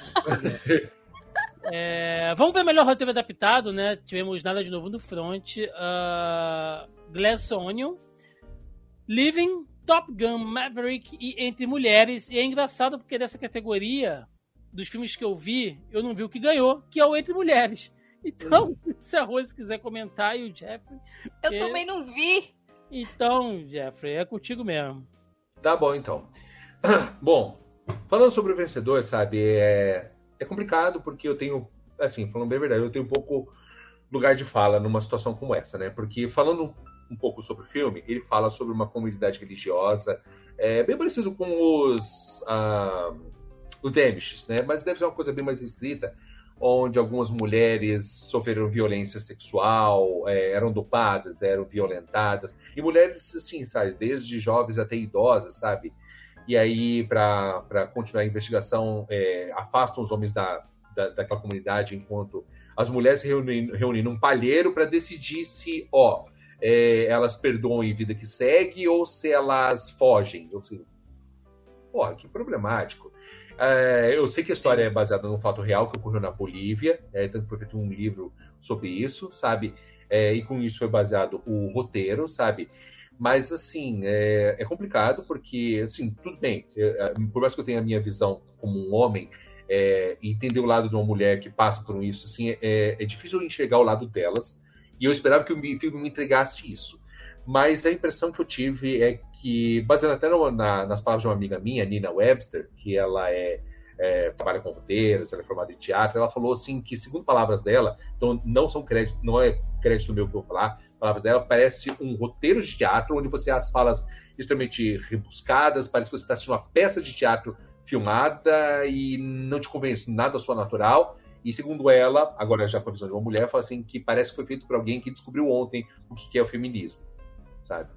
Então é bem problemático, sabe? É, então eu, dessa hora eu, eu, não vou dar uma de Glória Pires porque assim é, eu entendo ou não entendo ter vencido, mas assim eu, eu entendo quem quem discordou sobre essa vitória, né? E agora falando um pouquinho sobre os demais, é o Nada de Novo do Front, não tem muito o que falar, é baseado no livro, né? Então já tem a sua, a sua fonte original. O que me surpreendeu foi o Glass Onion, que se encaixa também no Top Gun Maverick. Eu assim, ué, roteiro adaptado, mas não são obras do cinema? Aí eu entendi o que é o lance. Os seus filmes originais eram obras originais, é, eram roteiros originais. Porque o Knives Out é um filme criado para o cinema, e o Glass Onion, por ser uma continuação dele, aí é um roteiro adaptado deste. Ah, eu entendi. Por ser uma continuação, é um roteiro adaptado. Da mesma forma, Top Gun Maverick, que é inspirado no Top Gun da década de 80. Então, por isso, é roteiro adaptado. Agora eu entendi, né? E o Living, o Living ele é um remake de um filme do Akira Kurosawa de 1952 chamado Ikiru, né? E ele fala sobre um burocrata, ou seja, uma pessoa que vive numa é, repartição pública que cuida de, de parques e é, ambientes urbanos, que ele descobre, ele dedicou 30 anos da vida dele é, naquela, atrás de uma mesa, atrás de pilha de papel, com aquela vida de marasmo, para descobrir que ele está ali nos seus últimos anos de vida porque ele está com câncer de estômago e ele está querendo saber o que, que eu posso fazer para curtir a minha vida porque o meu filho não liga para mim, é, meus colegas de trabalho fazem de conta que eu não existo. E aí ele meio que busca esse significado para os seus últimos anos de vida, nem que seja para criar uma coisa para durar, né? Que é, na, na verdade, simplesmente que fazer, fazer o seu, bem o seu trabalho e criar, por exemplo, alguma coisa. Por exemplo, o filme começa com algumas mulheres que querem a pô, drenar um parque ali que está tomado por água de esgoto para criar um ambiente, um parquinho, sabe? E por incrível que pareça, sabe, ele dedica os seus últimos anos, meses de vida para fazer isso acontecer, passar por todas as burocracias e criar esse parquinho que ele se foi, mas o parquinho ficou. Tanto que a cena é muito bonita de tipo, ele consegue criar esse parquinho, sabe? Dando um pequeno spoiler aí, ele até inclusive termina sua vida balançando no, no, no balanço desse parquinho, meio orgulhoso daquele que ele criou, sabe? Então, é, ele pega muito isso, sabe? A obra original do Kurosawa que eu assisti, ele é bem legal também, sabe? É quase duas vezes maior, mas essa adaptação, ela é ambientada no, na Inglaterra dos anos 50, mas ele em nenhum momento deixa de falar, é. ó, inspirado na obra de Kurosawa, é tudo creditado, então eles foram muito respeitosos. É um remake muito bonito. Bacana. Vamos seguir então aqui agora para próxima categoria, melhor som. E tivemos nada de novo no front, Avatar o Caminho da Água, Batman, Elvis e Top Gun Maverick. E aqui, meus amigos, aqui, se não ganha, ia dar pau. Porque olha só, no podcast que a gente gravou aqui, inclusive, sobre Top Gun, eu falei isso, que é, uma das coisas desse filme tá de sacanagem, né? Primeiro que você já tem uma trilha sonora do filme que eu acho fantástica ali. Uh, Hans Zimmer, tudo bem que é porra, sacanagem também elogiar Hans Zimmer, né? Mas o cara tá lá, é, é meu trilhista predileto, digamos assim.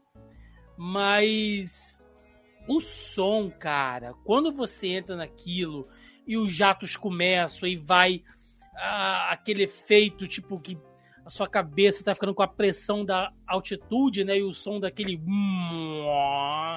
E vai, gira pra cá e tem turbina, e tem míssil, e o rádio chamando, e, e girando tudo, e batendo, e hora tem eco, e hora, porra, tudo desmoronando. Tinha a hora, teve vezes assistindo que eu fiquei com falta de ar, cara. Sem sacanagem. Eu assisti Top Gun duas vezes e as duas vezes aconteceu é, que você tá tão imerso naquilo ali, você se sente dentro da porra do jato, rodando, sabe? E, e zunindo para todo lado, que eu fiquei. Tem várias que eu parei que eu. eu tenho que respirar, porque eu tô viajando nisso aqui. E o som desse filme é isso, cara. Em conjunto com a trilha, né? Que ok, que não vem, que, que não tava aqui, até poderia, né? Vendo os indicados, mas é, cara, de, de tudo que a gente viu aqui, né? Uh, ok, nada de novo do front, filme de guerra também é, é, é, é bem forte, né? Essa categoria para eles. O Batman tem algumas coisas que eu gosto, mas Top Gun, pô, você tá de sacanagem, assim. É, é uma montagem de som incrível. É porque hoje em dia a gente tem que levar em consideração tudo relacionado ao som numa categoria só, né? A mixagem, a edição. Então, realmente, como você falou, não tinha como. Ia ser muita sacanagem perder. Eu, eu não assisti Top Gun Maverick. Eu, eu lembro que você me chamou para participar do podcast. Eu disse, Thiago, não assisti ainda. E até hoje eu tô devendo essa. Mas eu imagino, até pela temática e, né, e pelo filme anterior, o filme mais antigo, lá dos anos 80, eu imagino que é um, não, não tem concorrência para isso. Apesar de você ter um filme de guerra, que é, também é, geralmente é o tipo de filme que, que leva nessa categoria. Uhum. Mas, pô, você tem um monte de, de, caça com rádio, com não sei o que. Não, gente, não tem, tem condição não. É, uh, essa é aquela. Eu, eu posso dizer com toda certeza que essa é uma das é, mais importantes categorias sensoriais. Né? Porque tudo bem, o cinema é muito visão, sabe? Mas de nada é uma boa visão sem você se sentir imerso naquele ambiente, sabe? Principalmente quando você está falando de uma sala de cinema, você tem aquele som surround, sabe? Você, você, mesmo que você não enxergasse muito bem o filme, mesmo que você fosse, sei lá, até um mesmo um deficiente visual, mas o som consegue te transportar para ambientes daquele filme, até pela vibração, pela localização, de certos efeitos e tudo mais, e que te transportam para aquele mundo, sabe? Essa aqui é uma categoria realmente de candidatos bem fortes, sabe? Cada um com suas proporções, sabe? Top Gun Maverick é realmente incontestável. Se tinha uma categoria que era para vencer, é essa. É, é, é, ele está pro som que está Avatar para efeitos visuais, então, ou seja, é inegável que ele merecia isso, sabe? trabalho primoroso, sabe? E os demais cumpriram muito bem o seu papel, sabe? Claro que é, a gente ergueu a régua alta demais para Top Gun Maverick. Mas, por exemplo, é, nada de novo no front, você tem aquela, aquela, aquele som e o silêncio da guerra. O silêncio, inclusive, chega a ser até mais assustador do que o som em questão, quando a gente está falando de uma guerra de trincheiras, qualquer barulhinho vira um tiroteio danado. É, o The Batman, o The Batman, eu acho que ele tem um som claustrofóbico, porque você tem aquela Gotham City que você está ameaçado o tempo inteiro pela, pelo crime, ou se você é o criminoso, você está ameaçado por um morcegão zanzando por aí, e o ambiente e o som te dá essa sensação de terror. Sem contar também dos efeitos, pô, aquelas pancadas secas do Batman massacrando o cara, doía de ouvir, sabe? Elvis, ele, ele brilha mais pelo, pela, pela trilha sonora e pelo, pela música do que necessariamente pelo som. Eu acho que aqui é o que ficou um pouquinho mais a dever, sabe? E o próprio Avatar, eu acho que ele é mais forte na sua parte mais visual do que necessariamente sonora. Então, justíssimo. Top Gun Maverick, não tem o que contestar. Maravilha, gente. Vamos subir então, né? A gente falou de som, melhor música original. E aí nós tivemos aqui nas categorias, nós tivemos uh, de Tell, Tell It Like a Woman, uh, Hold My Hand, né, de Top Gun, música da Lady Gaga, Lift, Lift Me Up, da Rihanna, né, para Pantera Negra, Natu Natu, de RRR, e This Is Life, de Tudo em Todo Lugar ao mesmo tempo, e ganhou Natu Natu, de RRR, que é um filme também sensacional. E aí, meus amigos, é aquilo, né? Bollywood. Chegamos. Chegamos dançando e cantando. Né? Todo mundo achou que Hold My Hand é um musicaço, né? Lift Me Up também, a Rihanna voltando para fazer duas divas, né, cara? Nossa, Lady Gaga e Rihanna e tal, mas você meter um filme como RRR, né? Indiano ali e tal, é, é achei sensacional, cara. É sensacional. Sem... Bollywood venceu, Rose. Sem querer causar polêmica, mas eu acho que tanto Hold My Hand quanto Lift Me Up, elas têm muito mais o peso das suas intérpretes, né? Da Lady Gaga e da Rihanna, do que necessariamente da música. Eu não acho, eu acho as duas meio esquecíveis também assim, de certa forma. Até porque se você for comparar. Tudo bem, não é para comparar Hold My Hand com Take My Breath Away, mas. né? né? Você okay. vai lembrar de qual daqui a 10 anos? Mas é porque a gente namorou muito ao som de. não tem como, cara, não tem como. Né? A música de tudo, todo lugar ao mesmo tempo eu também acho bem qualquer coisa e a Applause é chata. Aquela apresentação foi chata pra cacete. Pelo amor de Deus. Agora, Nato Nato levantou a galera. É, é incrível, velho. É, é, o número musical como um todo, né? Porque não é só uma música. Nato Sim. Nato é um acontecimento. e ele levantou todo mundo ali da mesma forma. E teve um impacto cultural já, né? Porque virou dancinha de TikTok, virou, virou trend no TikTok, Nato Nato. E isso é o que você espera de, de quem vai ganhar a melhor música no Oscar, que tenha um impacto cultural. Ou por ser uma música super tocada, ou por ser muito marcante, ou pelo menos por vir, né, Sim, virar uma trend. É o Gangnam Style indiano, né? Total. o efeito que tá dando, muito bom. E você, Jeffrey? Pois é, então, vamos lá. É... É, eu acho que foi baseado até nessas trilhas sonoras que o, o, o Werner Marotti falou sobre músicas esquecíveis e inesquecíveis. E como você falou, é, pô, Take My Breath Away é uma coisa que passou 30 anos de estar ouvindo. E ó, só vou falar ó. Flying to the Danger Zone. Quem não lembra desse impacto, sabe? Então, ou seja, ele ficou, ele marcou. E assim, a música da Lady Gaga, assim, boa música de créditos finais, mas não vai ser coisa ah, como é que era essa música mesmo? Eu não tô cantarolando essa música, essa, essa música não tá fazendo cantarolar ela, sabe? Uh, a Lift Me Up, ela teve um papel legal, porque foi uma música de luto, sabe? É uma música de. Talvez assim, de libertação do luto, sabe? Entendi a proposta, inclusive é aquela música que dá uma despedida bacana pro, pro Chadwick, que era com certeza que tinha mais chance, sabe? This is Life eu, eu, como falei, sabe, eu, tudo em todo lugar ao mesmo tempo brilha por um monte de aspectos. Esse não é um deles. É, é a música dos créditos finais, que eu nem prestei atenção, inclusive, falando bem a verdade. É, ah, Nato Nato, não tem nem o que acrescentar, porque assim, é maravilhoso, sabe? É, os indianos eles sabem como criar um espetáculo visual, ah, movimentado, colorido, sabe? E só pra fazer uma pequena correçãozinha, viu, o, Thiago? Porque hum. esse não é de Bollywood. Ele é de Hollywood. Hollywood é sabe? verdade, verdade. É, Perdão, desculpe, desculpe. Não, tá tudo Olha bem. Porque eu, não, tá eu, certo. Eu, é, eu aprendi isso, inclusive, no, no canal do da, do, da Lenogari, porque até meio eu também achava que era Bollywood, né? Não, tá certo, tem que corrigir. É, é a mania do ocidental de querer.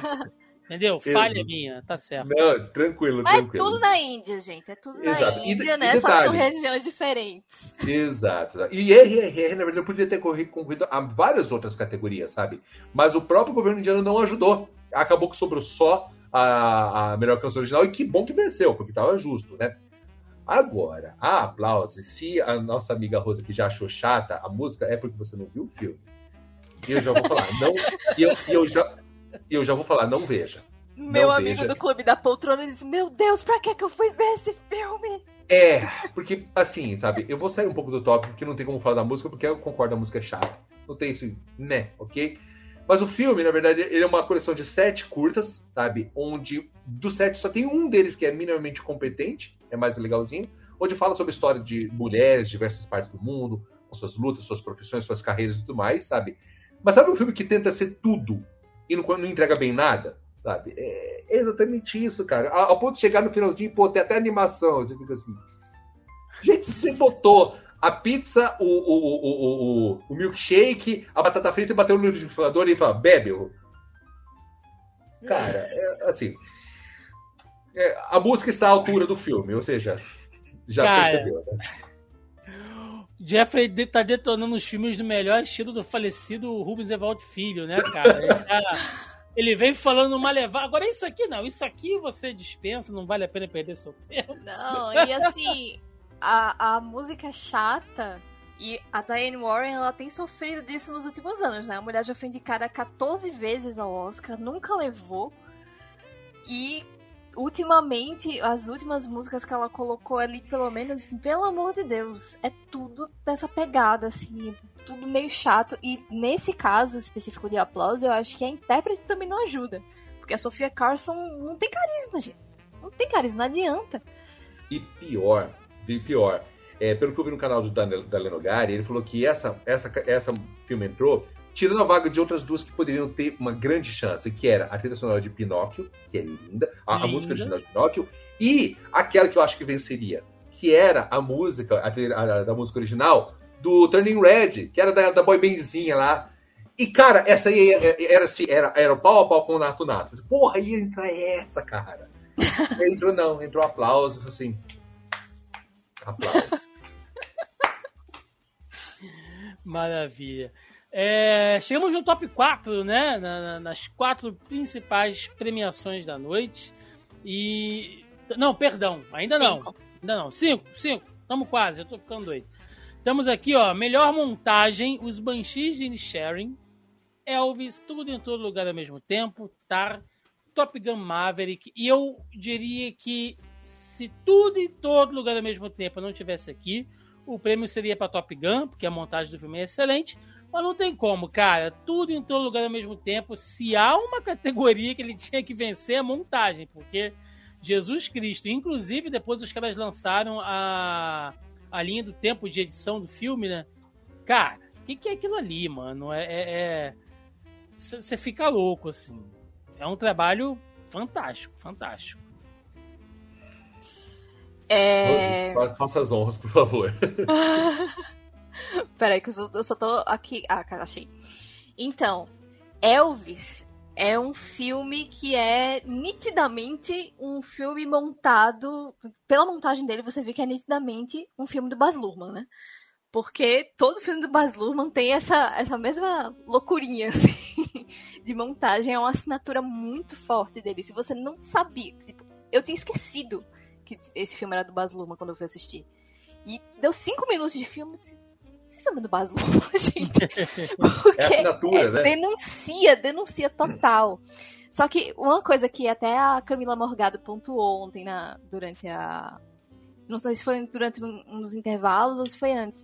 Mas que a montagem de Elvis atrapalha a, a força das atuações. Principalmente do Austin Butler. Porque é tudo muito cortado e muito frenético e muito. E aí isso atrapalha um pouquinho. Realmente. Faz sentido. Eu, eu, eu senti um pouco isso, assim. Mas é, é assinatura Baz Luhrmann, gente. Não tem condição daquele homem fazer um filme de outro jeito. É, é dele. É tudo em todo lugar ao mesmo tempo, né? Como a gente já falou. Tinha que ser, porque até essa questão dos multiversos, né? Aquelas ceninhas bem curtinhas de fração de segundos ali passando e que faz você entender toda aquele aquela loucura, aquela esquizofrenia. Uhum. É... Tinha, tinha que ser ele. Os outros três eu não assisti, então eu prefiro não comentar. Muito bem. Jeffrey, você sim. Passa pra É, já gente. que ela, é, já que ela não pode comentar, eu comento e eu já falo no, já adianto, sabe? É, a montagem de Banshees de Sherry tá é uma coisa que. Não, não dizer, ok. Alguém foi nada. ali, cortou o filme e ok, né? Ok, que bom, meu amigo, fez seu trabalho, mas não é uma coisa que eu falo assim, nossa, que montagem. É tipo, ah, ok, que Como bom. fez diferença na narrativa, né? Como fez diferença, com certeza, sabe? É, e é óbvio, eu concordo realmente que em alguns momentos chegava a, a dar uma pequena atrapalhadinha, mas eu tive essa mesma impressão de fazer coisa bem Baz Luhrmann, porque eu vinha com aquela mente lembrando de Mulan Rouge, que era uma coisa espetaculosa, tinha aquelas ângulos, aqueles, aquelas zooms. Então, ou seja, é, é que você falou, sabe? Você tem aquela assinatura, sabe? Então, Eu são lembrei muito de Grand Gatsby. Good Gatsby, né? É. então é muito a cara dele mesmo, né? E concordo com o Thiago, se não fosse a existência de tudo em todo lugar ao mesmo tempo, Top Gun Maverick venceria também fácil, porque realmente, quando se trata de um filme de ação ainda de luta de aeronaves, a edição aí é primorosa, é, faz toda a diferença até no impacto, porque você tem que ter o tempo todo a atuação, a cabine, o jato, então você tem que entender como tudo está acontecendo. Então, realmente, não, sem edição não tem esse filme, da mesma forma que tudo em todo lugar ao mesmo tempo. E de fato, conforme o Thiago falou, sabe, quando eles colocaram aquela imagem como que é a linha de tempo, cara, a- quem já editou um vídeo na vida, sabe como a coisa funciona, assim, meu Deus, quanta camada! Jesus, cara, e, e eu, eu só fiz vinhetas de, da forma mais amadora do mundo, e pra botar uma coisinha em cima da outra, só botar uma legendinha e uma fotinha aqui, já achei um sufoco, assim, meu Deus do céu, que Você editar um, um videozinho de um minuto é uma luta tão grande. É, exatamente, sabe? Então, ou seja, é- é- é- ele está para edição, a mesma coisa que Avatar está para efeitos visuais. Não tinha como ter outro vencedor nessa categoria. A montagem aí é quase um personagem do filme, né, também. Sim, exatamente. Sim. Agora sim, top 4, né? As quatro principais premiações da cerimônia. Melhor direção, né? Mark McDonald por Os Banshees de Inisherin. Daniel Kwan e Daniel Schnart, Schnart tu- por tudo. Scheinert. Tudo em todo lugar ao mesmo tempo. Spielberg pelos Fabermans. Tutfield por Tar e Ruben Ostinlund por Triângulo da Tistreza. Da destreza. E ganhou, né? Os Daniels ganharam por tudo em todo lugar ao mesmo tempo. E, bom, pelos indicados, né, gente? Já era a pedra cantada, Rose, esse aqui também. É, o Oscar ele tem feito muitas vezes essa divisão, né? O Oscar tava, tava meio sendo comunista, né? Fazendo uma divisão ali de, de sua riqueza. A gente já fala de política aqui. Você manda uma dessa de uma galera que vai se morder. Tá bom, comunista não, socialista. Ele tava fazendo a divisão da riqueza ali dele. Né? Ah, vamos dar o, o diretor pra um, que aí a gente dá o melhor filme pra outro, né? Todo mundo sai feliz, todo mundo sai premiado. Dessa vez ele disse, not today, Satan. Né? Ele, eles resolveram realmente focar ali em quem eles achavam que, que merecia. E os Daniels. É, Daniels ou Daniel? Os Daniels. Daniels, né? Os. Daniels ali fizeram por merecer. Tinham nomes de peso, como Todd Field e o Steven Spielberg, principalmente, né? Mas venceu a, a, acho que a criatividade, talvez. Muito bem. Bom, sobre a direção, né? É, Steven Spielberg tá aí mais ou menos igual quando você tem a Meryl Streep concorrendo para melhor atriz, né? Então, é, é, certeza que ela vai ser indicada. É a cota. É a cota, né? Certeza que ela vai ser indicada, né? Vai chegar um dia que ela vai ser um dia indicada até a melhor ator, que ela já conquistou pra tudo, né? E, e nesse caso, realmente, assim, o Spielberg já tem a sua carreira, sabe? Ele não tem que provar mais nada. Tudo bem, justa a indicação, ele continua com a sua mesma a pincelada de direção que é inconfundível, sem dúvida. Mas assim, ele serviu para, na verdade, você até elevar o nível dos competidores, né? É mais ou menos igual quando você fala assim da Fórmula 1, né? Que você fala que o Ayrton Senna foi um grande corredor, mas o que tornou ele um grande corredor era o nível dos seus concorrentes.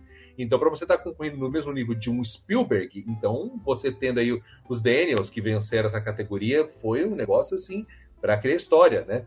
E aí são cinco, cinco concorrentes, mas são seis, né? Porque nesse caso são dois Daniels, né?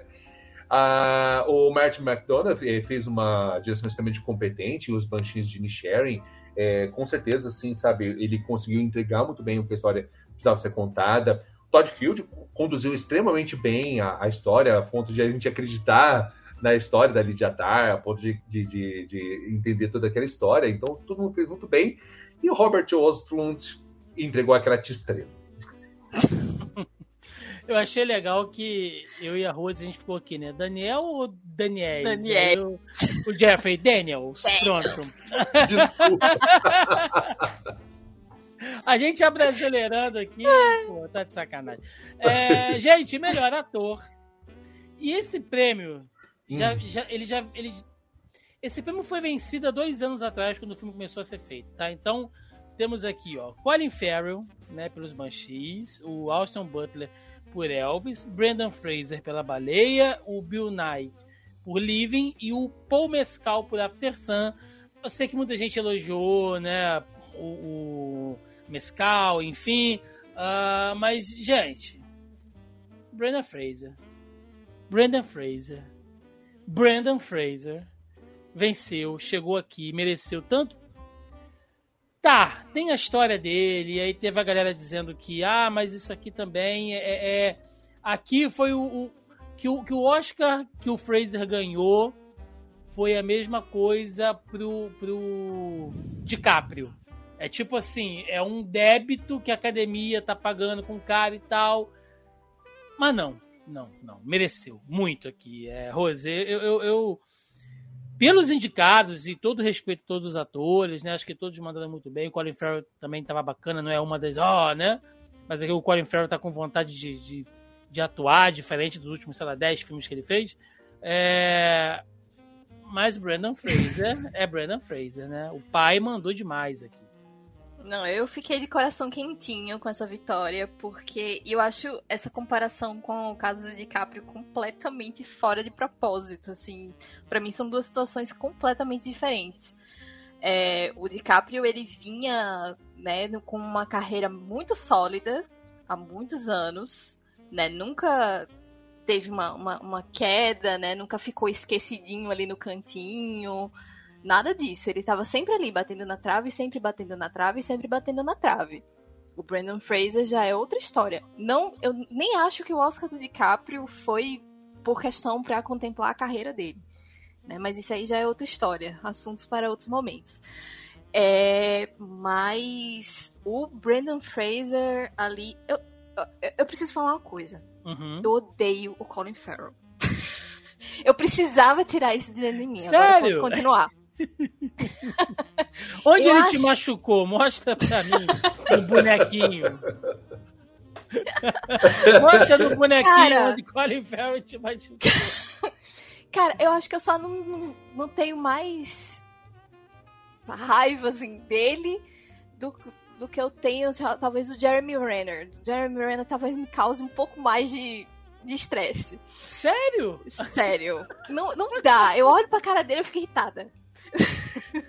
eu não sei porque é. O santo não bate, não, não adianta. Gente! O, o Colin Farrell, ele, como você falou, Ainda bem que não fui só eu que tive essa percepção. Ele tem uma preguiça de atuar às vezes. Que, pelo amor de Deus. O que é o Colin Farrell em Dumbo?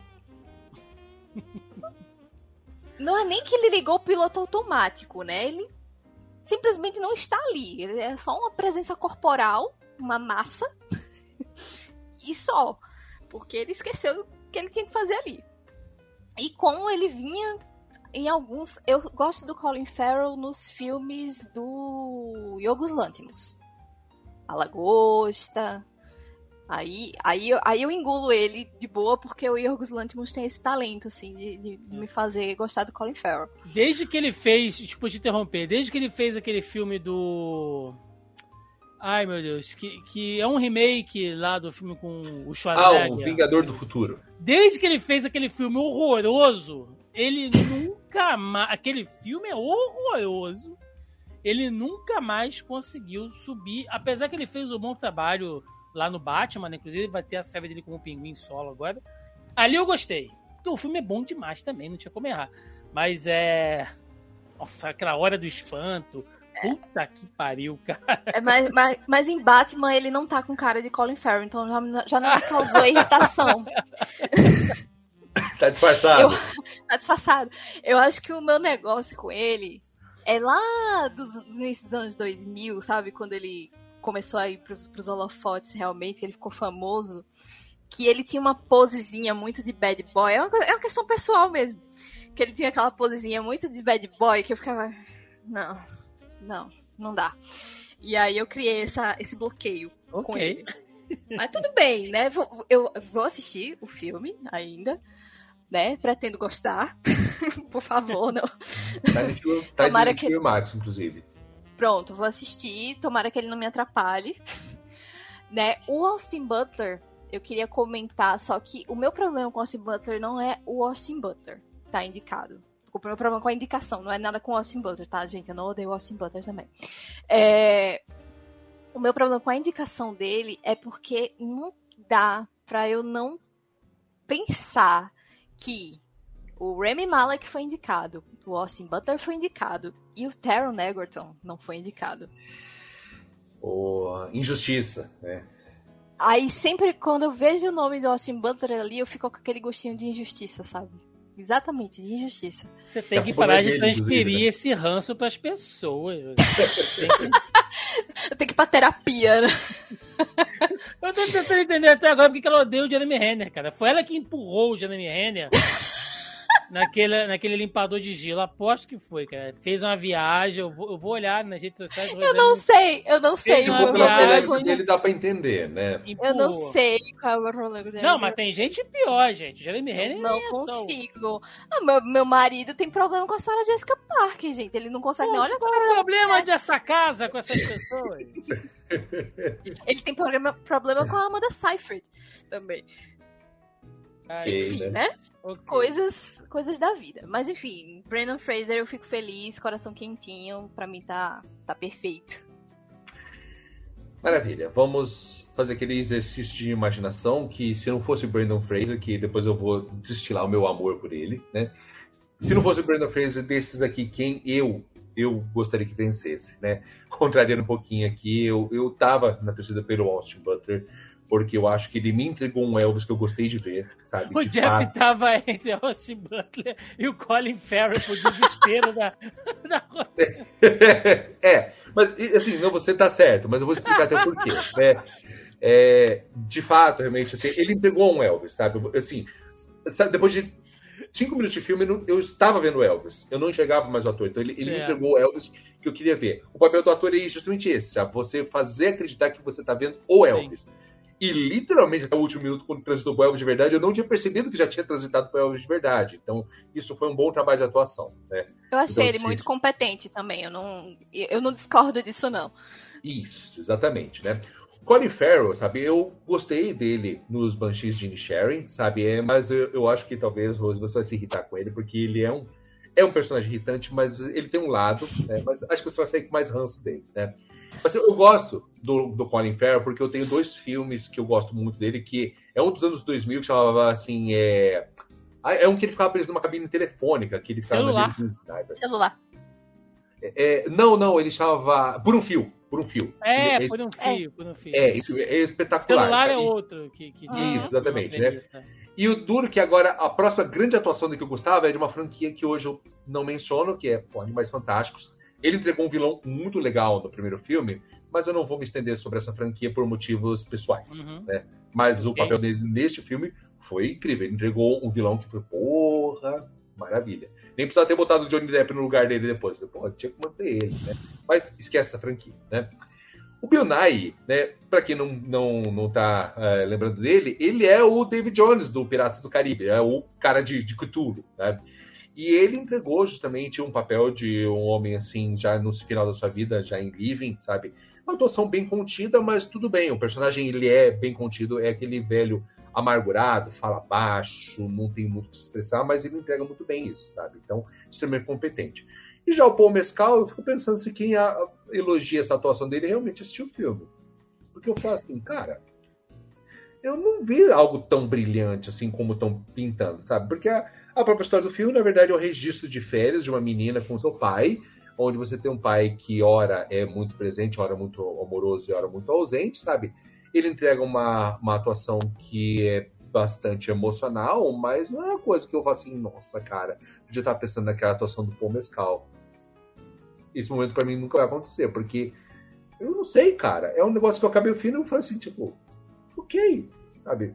É, amanhã não vou lembrar desse filme, sabe? Diferente agora do que aconteceu com o nosso querido Brandon Fraser, é, porque, né, novamente, é, falando que a, a Rose ressaltou, sabe? Diferente do DiCaprio, o DiCaprio teve chance atrás chance, indicação atrás de indicação, sabe? Então, ou seja, ele teve isso, ele nunca esteve em baixa. Ele teve todas essas chances. E o Brandon foi o contrário. Lhe foi tirado todas essas chances há muito tempo. Ele foi boicotado, ele foi assediado, é, ele passou por tudo isso, sabe? Mas o que ele nunca perdeu foi o amor de quem, uh, de quem nunca eh, deixou de acreditar nele, de quem gostava dele. Pô, você vai ver ele fazer encontro com o cara se emociona fala assim: Nossa, cara, eu amava você em George Rei da Floresta. E o cara abraça com carinho, fala, obrigado. Você fez parte da minha infância, sabe? Então ele, ele, ele ficou muito é, acolhido por amor dos seus fãs, sabe? Isso foi uma coisa que foi muito bonita. Aí chegou o Aronofsky, apresenta esse papel dele que mostra um desafio de atuação, sabe? Um desafio em diversos é, sentidos, inclusive físicos, afinal de contas, atuar com todos aqueles próprios de, de maquiagem para parecer uma pessoa obesa, com certeza exigiu muito mais dele, sabe? E ele se entregou. Deu para perceber, para quem quando você assistiu a Valia, você percebeu o quanto que ele se entregou, sabe? Ele deu a alma por esse filme, sabe? Então, mais do que merecido. Quando ele foi anunciado, chorei, mas chorei por ele. Falei, cara, meu amigo, que bom, cara você está de volta, sabe? É, é, é, maravilhoso. Você nunca deixou de estar aqui, mas que bom que perante essa comunidade é, de gente orgulhosa, mesquinha, que só viu o próprio umbigo, você está de volta ao circuito, sabe? Você voltou a brilhar. Você hoje é um ator com Oscar. Isso ninguém nunca vai tirar de você, sabe? Então, cara, merecido. Brandon Fraser, merecidíssimo mesmo. Como você falou, esse Oscar já estava ganhando desde o início do filme, desde dois anos atrás. É, e aí a gente vai agora para melhor atriz, né? Tivemos Kate Blanchett por Tar, Ana de Armas por Blonde, né? Que eu citei, viajei aqui é, com a questão do, do, do filme. Uh, Andrea Riseborough por The, to, to Leslie, uh, Michelle Williams, né? Pelos os Fabermans e a Michelle Yeoh, né? Duas Michelles, por tudo em todo lugar ao mesmo tempo e venceu Michelle Yeoh que foi fantástica. É outra também que tem uma história, né? Que muita gente ainda lembra dela dos filmes de, de, de Kung Fu, de artes marciais, lá do começo dos anos 2000, né? E não acompanhou outras coisas dela, enfim. É, eu quero fazer só um adendo aqui, olha só. Michelle Yeoh tá incrível, tá? E se ela ganhou, ok, tá bem ganho. Kate Blanchett também merecia ganhar por Tar. Eu acho que assim, sabe, não vou entrar nessa nessa briga, não. Porque as duas estão ali, pá, pá, pá, pá, pá, então é ótimo, lindo. Agora, tem uma galera que tá levando isso para um extremo. Eu tava conversando em off aqui com, com o Jeff, né, antes da Rose chegar, de que eu tenho acompanhado uh, umas discussões assim de gente que eu respeito a opinião, uh, de críticos, enfim, de uma galera que, que manja de cinema e que tá sempre brigando, sabe, por essa questão de representatividade, que o Oscar tem que ter mais representatividade sim, que, que uh, existe uma, uma cultura né, de, de embranquecimento, de, de uma ocidentalização muito forte no Oscar ao longo dos anos que precisa quebrar isso. Ou seja, é uma galera que tem uma cabeça muito aberta e que sempre brigou por isso. E aí agora, porque alguns discordaram dizendo de que a Kate Blanchett merecia, que fez um trabalho, não vou dizer merecimento, mas que fez um trabalho melhor que a Michelle Yeoh, a galera dizendo que é racismo, que é preconceito, porque não quer ver a chinesa ganhar e não sei o quê. Gente, porra, na moral, assim, é. Que preguiça de vocês, cara. Uma coisa não, não, não. Sabe, você bota os argumentos ali e tal. Ah, mas é um raio problematizador que vocês têm que segurar a mão às vezes, tá? Existe racismo, existe muito machismo dentro da academia, muito. A gente já viu isso ao longo de muitos anos. Agora, é, peraí, né? Peraí, eu acho que os argumentos estão aí e são duas puta atrizes, né? Duas, é, dois trabalhos fenomenais. Então, Michelle Yeoh, parabéns, sabe? Ela, ela fez vários personagens ali, foi incrível. Mas vamos manter a discussão também, né? E, em, um, em um certo nível, porque fica uma coisa muito rasteira. Muito rasteira. Né? Não que não tenha alguém dizendo e fazendo hate contra o filme por causa de preconceito, mas acho que para você afirmar que uma pessoa é racista por causa disso, ou que está sendo preconceituosa, você tem que pegar o argumento que ela usou, um, né? Um, o, o argumento que ela usou, e dois, tem que pegar o que aquela pessoa fala, gente. Tem que pegar qual é o perfil daquela pessoa. Será que ela falaria isso por causa de racismo, por causa de, sabe? Então é enfim, só queria fazer esse adendo aqui, porque é uma coisa que todo produtor de conteúdo passa em algum momento. Né? Você pode até falar alguma coisa, pode até dar uma derrapada, pode até sabe, fazer uma brincadeira fora de timing e tal, mas é, antes de acusar uma galera, cancelar uma galera, você tem que ver também qual é o antecedente, sabe? Será que foi um erro, foi uma falha, foi um mal entendido antes de meter e... essa coisa toda aí? E é o tipo de, de comentário e de pensamento que acaba prejudicando muito mais a, a luta do que ajudando, né? Você você inibe quando o negócio acontece de verdade. Rose, você inibe de discutir as coisas, porque você não sabe qual é a reação que vai ter. Exato. Né? É, cara, e ainda pegando, dando meus, meus centavos sobre essa polêmica aí, cara, pô, tem uma crítica de cinema que eu gosto bastante, que é a Isabela Boscov. Nossa, horrível que fizeram com ela, cara. Nossa, cara, ela só fez um comentário assim, sabe? super conciso, você assim, olha, parabéns, Michelle, mas eu, na minha opinião, era o ano da Kate. E, nossa, vieram atacar ela, justamente uma... Ela uma, apagou uma, todos os tweets. Apagou os tweets, cara. E, nossa, cara, pô, cara, pensa uma pessoa assim incrível, elegante, sabe? Pô, eu adoro o canal dela, é super gostosinho de assistir, sabe? Eu fico pensando, cara, as pessoas atacando ela, sabe, cara, você não tem respeito para as pessoas, gente. Ela não falou nada de, de, de racista, nem nada. Ela falou assim, ah, eu, eu acho que ela olhou o lado mais da atuação, sabe? Ah, eu gostei mais da Kate, mas beleza. Agora, para isso já taxaram de racista, já de menos, gente, por favor. É igual gente magra se sentindo ofendida por uma baleia, você, assim, mano, desculpa, você não tem muita moral para falar uma coisa dessa. Igual você falou, sabe? Atrapalha a luta de quem realmente é, tá falando isso, sabe? Mas era meu, meu centavo sobre a polêmica. Então, Sim. vamos falar Agora, sobre essas... É, sobre os prêmios, Rose, você isso. pode comentar depois o Jeffrey. É... Então, a Michelle Yeoh foi a única que eu assisti das cinco, né? Porque Ana de Armas e Blonde me desanimaram completamente. Eu tô nessa vibe. Pelo filme. Eu tava super animada pra esse filme. E aí, depois que começaram os comentários, foi aquele balde de água fria, né? Apesar de dizem que ela está maravilhosa. Mas o filme é muito complicado de, de você conseguir passar aquelas duas horas e pouco ali é, assistindo. Eu gosto muito da Kate Blanchett de forma geral, então eu não duvido que ela tenha entregado tudo em Tar.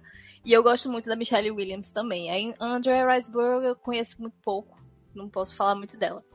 A Michelle Yeoh é aquela coisa, ela fez vários personagens em, em um só, porque de certa forma aquela personagem dela era a mesma personagem em universos diferentes e enfim, é, é, é muito maluco esse negócio todo. Mas ela tinha que manter o, cerne ali da personagem, né, a espinha dorsal da personagem e mudando em volta, né, de acordo com o ambiente, de acordo com a, o contexto ali da, da personagem dela. E ela fez isso maravilhosamente bem. Uma questão que eu tenho, que eu tava até comentando com o pessoal, é, ontem a gente tava discutindo, é, a Michelle Yeoh, ela tá sendo apontada como a primeira mulher a ser indicada, a, a, a ganhar o Oscar, a primeira, primeira mulher asiática a ganhar um Oscar, e a segunda a ser indicada. Mas vamos para um pouco de geografia aqui. é, ela seria a segunda porque eu esqueci o nome da atriz agora, gente. Socorro. Alguém, alguém lembra? Hum. Da primeira. Tirando as que foram indicadas esse ano, que ainda teve a Hong Chao e a Stephanie Su, mas antes disso, não teve do Memórias de Magueixa, se não me falha a memória? Não, eu acho que Memórias de Mangueixa foi. Deixa eu ver aqui. É que eu realmente estou tentando lembrar de atrizes asiáticas indicadas. Eu confesso que não estou lembrando. O, o, que mostra o quanto que isso faz falta. Então, mas é aquela questão. Às vezes a gente pensa asiático, a gente pensa no povo amarelo. Hum, é. Né? É, é e Ásia não é só isso. Ó, eu só, só pra. Só pra não, não sei se é, se é o que você estava querendo saber, o Rose, mas fiz uma pesquisa rápida aqui. A Miyoshi Umeki venceu o Oscar de melhor atriz coadjuvante em 1957 por Sayonara. Hum. E a sul-coreana Yoon Yoon Yeon também na categoria melhor coadjuvante pelo trabalho em Minari. É, né? ah, é então, verdade, Minari. Por verdade. coadjuvante, né? Mas melhor atriz principal. Ah, é, sim. Aí a Michelle é. foi a, é, tida como a primeira a ganhar e a segunda a ser indicada. Mas tem umas questões aí. A Vivian Lee, de O Vento Levou, ela nasceu na Índia. A outra atriz, é porque eu esqueci realmente o nome dela agora. É... A Charlize Theron, ela é sul-africana. Ela é sul-africana, não. É, é, bem mais antiga. É bem mais antiga. Deixa eu ver aqui se eu consigo achar. Achei. A listinha que eu tava vendo ontem. É. Cantor, atriz. Merle Oberon, pronto. A Merle Oberon, em 1935, lá atrás. Ela também é indiana. Na época que ela ganhou o Oscar, quando, na verdade, quando ela estava viva, ela sempre dizia que ela era australiana. Ninguém sabia que ela, na verdade, era indiana. Depois que ela morreu, foi que fosse descobrir esses registros, né, de que ela era indiana. Então ela é considerada a primeira atriz asiática a ser indicada a um Oscar. Isso porque, inclusive, nessa época, provavelmente a Índia ainda, ainda não era independente do Reino Unido. Né? Não, é, exatamente. Ou, ainda ou era... até por uma questão realmente de achar que isso pudesse atrapalhar ela. Isso. Né? Mas é, eu fico confusa com essa questão de a Merle Oberon ser considerada uma atriz asiática e a Vivian Lee não. É. Se as duas nasceram na Índia, Índia, colônia britânica na época, né? Ambas nasceram na Índia. É porque às vezes você tem um pouco de questão de onde, onde você nasceu e a sua etnia. Que a Vivian uhum. Pode nascer na, na Índia, mas ela ainda é caucasiana. Igual Bruce Willis. Bruce Willis ele nasceu na Alemanha, mas ele é alemão de nascença pode ser, ah, mas. Aham. Uh -huh. É, a Merle Brown, ela é indiana, mas ela é metade. O, o, pai dela é britânico, entendeu? Ela também não é 100%. É uma boa discussão, é uma boa discussão. É, é, e também tem outra pessoa. Hum. A Natalie Portman.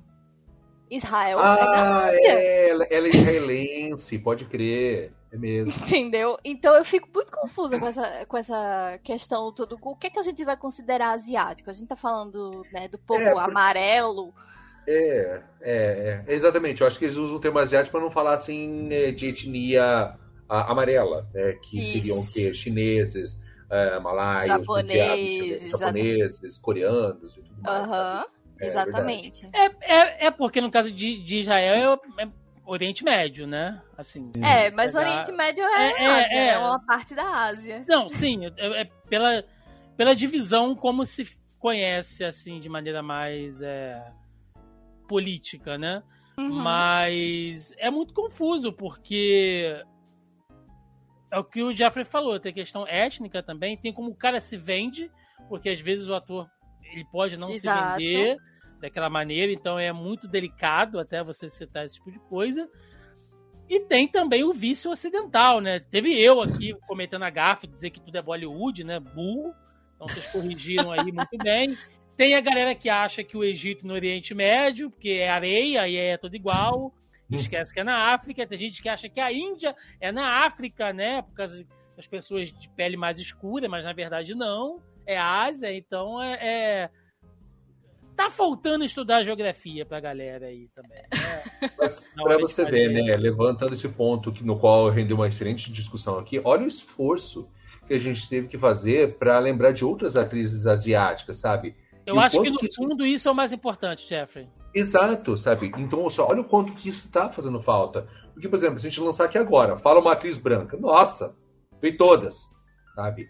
É, negras, vem menos, mas ainda vem. E ainda assim, asiático é, é ainda menos, sabe? Então, ou seja, o, o negócio vai afunilando muito grande.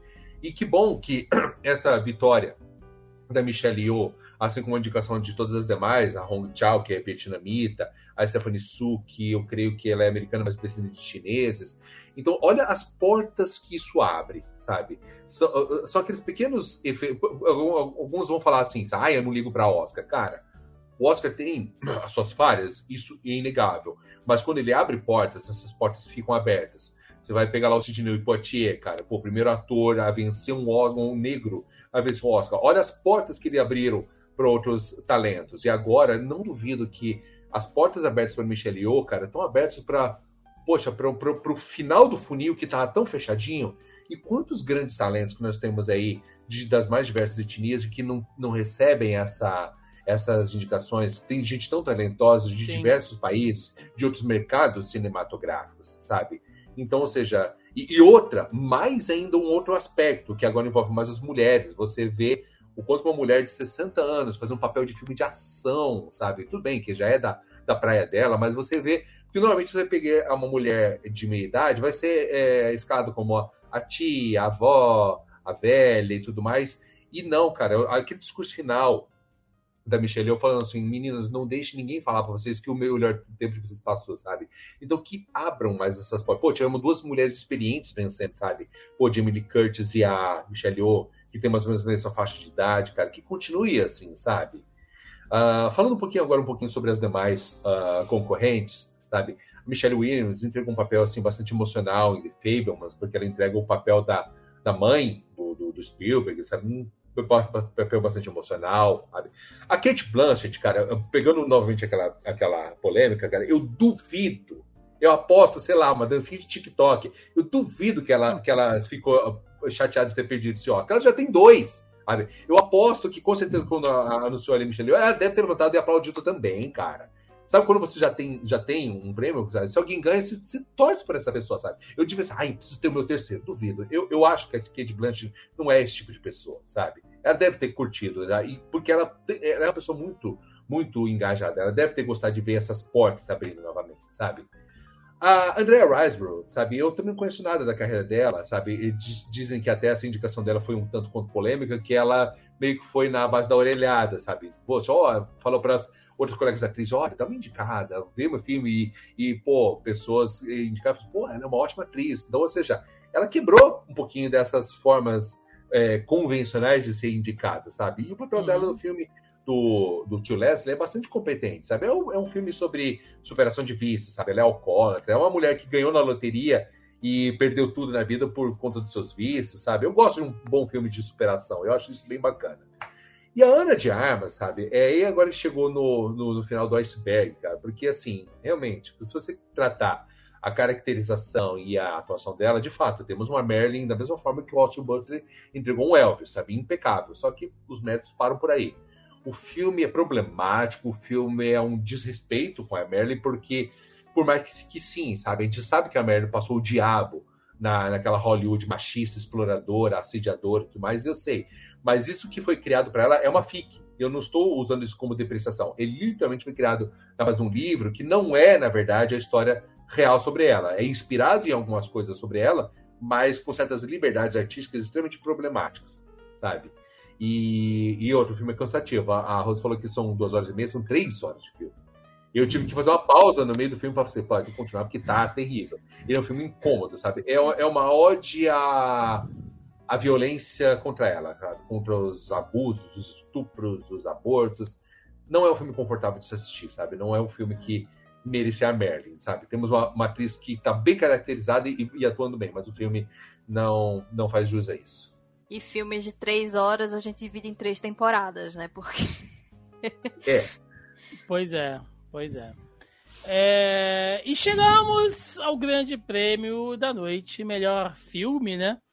É, são os mais indicados aqui. Temos Nada de Novo no Front, Avatar O Caminho da Água, Os Banshees, Elvis, Tudo em Todo Lugar ao mesmo tempo, Os Fabermans, Star, Top Gun Maverick, Triângulo da Tistreza e Entre Mulheres. E levou Tudo em Todo Lugar ao mesmo tempo, que bateu pau a pau com o Tara ali. Eu acho que era um, qualquer um dos dois tivesse ganho, acho que seria bem ganho, né? Apesar de eu gostar muito de Top Gun, mas entendo que não é um filme para ganhar o Oscar de melhor filme, tem outras questões, enfim e tal. Mas é isso, né? E, a, e um abraço apertado pra galera que queria ver Batman em melhor filme, né, gente? Olha só. Amo The Batman. Matt Reeves, ó. Você fez um Batman que eu nunca esperei e eu não sei mais como viver sem. Mas, gente, não, não, não. Dito isso, Rose, e aí? Valeu ou não valeu? Bom, polêmica, polêmica! Não, eu acho que deu, deu o, o óbvio, né? O que era esperado. Apesar de que eu acho que ficou aquela tensãozinha, né? Nossa, será que nada de novo no front vai acabar catando esse Oscar aí por todas as categorias, né, que eles vinham, vinham pegando. Mas deu, deu óbvio. Top Gun é aquela coisa, né? Pelo, pelo tipo de filme, pelo gênero, só dele estar tá ali indicado como melhor filme já, já é a vitória dele. então, Elvis não, não tinha é, o suficiente, assim, apesar de ter uma atuação muito boa, de contar uma história de um grande ídolo, né, de uma figura icônica, né, da cultura pop. Mas o, filme em si não tinha o peso necessário para sair vencedor como melhor filme. Uh, é aquela, aquela coisa, deu, deu, deu óbvio, deu o que tinha que dar e eu sou do time, né? Porque tudo em todo lugar ao mesmo tempo é aquela coisa, né? Ou você ama, ou você odeia. É muito difícil ter pessoas que disseram, ah, tá, ok, é legalzinho.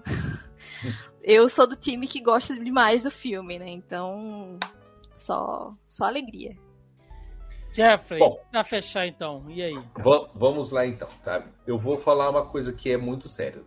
Se qualquer outro desses filmes fosse o vencedor, que não fosse tudo em todo lugar ao mesmo tempo, a gente ia cair novamente naquele ano onde você ia falar assim, sério que esse filme venceu? Vamos lembrar de anos anteriores onde você teve Shakespeare apaixonado ganhando no ano que devia ter ganhado o quê? Brokeback Mountain. Que aquele foi um filme que você lembra até hoje. Eu posso Shakespeare apaixonado? Sério? Não, Shakespeare apaixonado foi no, no ano do Resgate Soldado Ryan, não? Ah, é verdade, é verdade. Eu acho que o Shakespeare apaixonado. Crash foi no... foi no ano de Brokeback Mountain. Isso, é verdade. Ah, então, tá vendo? Agora, muito obrigado. Mas ainda assim, o exemplo ainda vale. É. Não, é, foram filmes que venceram, mas, tipo, tinha coisa melhor. Tinha coisa muito melhor, né? Você falou é, o Regresso Soldado Ryan, a gente lembra até hoje. O Brokeback Mountain, a gente lembra até hoje. Quem que lembra de Shakespeare apaixonado? Quem que lembra de Crash? E ia acontecer a mesma coisa com qualquer um desses filmes se eles fossem vencedores que não fossem em todo lugar ao mesmo tempo, sabe? Merecidíssimo, ficou na boca do povo, era o hype, por mais que ele fale, é o óbvio, é, mas era para ser, era realmente para ser, sabe? se, fazendo novamente aquele exercício de imaginação, se não fosse ele, é, eu acho que seria ou Tar ou The Fablemans, né? Embora os dois filmes seriam de mãos vazias, né? Tanto quanto vários outros aí, sabe? É, Avatar, eu não sei por que que tá fazendo aqui. É para inflar o ego do James Cameron, porque beleza, efeitos, categorias técnicas, justo, nada de justo. Melhor filme, sim. Sério? Você queria colocar mais o quê? É, roteiro original, adaptado? É aquele que você acabou de falar do, Batman, sabe? Oh, Batman filmaço. Mas, porra, melhor filme não, né? Pelo amor de Deus. Avatar, assim, o que, que tem de bom filme? Tem uma boa bilheteria? Show! É a melhor bilheteria, mas aí daí é a mesma coisa que querer que o, sei lá, o, o, é, o Vingadores Ultimato concorresse ao melhor filme. Também não, né? Não, não é esse o caso. É, é a boa bilheteria, com certeza, a maior da história, tá no top 3. Melhor filme mesmo, eu acho que quando você pega o filme, você pega o todo. E acho que todos esses filmes estão aqui pelo todo. Alguns, inclusive, não deveriam estar, mas enfim. E eu acho que tudo em todo lugar ao mesmo tempo entregou o que o próprio o título sugere. Ele entregou tudo.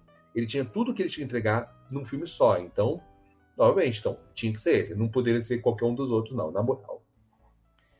Maravilha, gente. Fechamos então aqui mais uma edição né, do, do nosso programa do Oscar 2023, que acaba sendo um grande é, programa de desabafos, de polêmicas, de memória, né, para a gente tentar lembrar de muita coisa que acontece aqui, e um grande programa de indicações. A gente falou literalmente de todos os filmes aqui. O Jeffrey fez sinopse de todos eles. A gente pontuou aqui algumas coisas, inclusive passadas, que vale a pena você pegar para fazer ali um contraponto e tal. Então, é, espero que a galera tenha anotado aí e vá atrás, vá atrás é, do que passou batido. Eu ainda tenho muita coisa para assistir do ano de 2022 que eu não consegui assistir.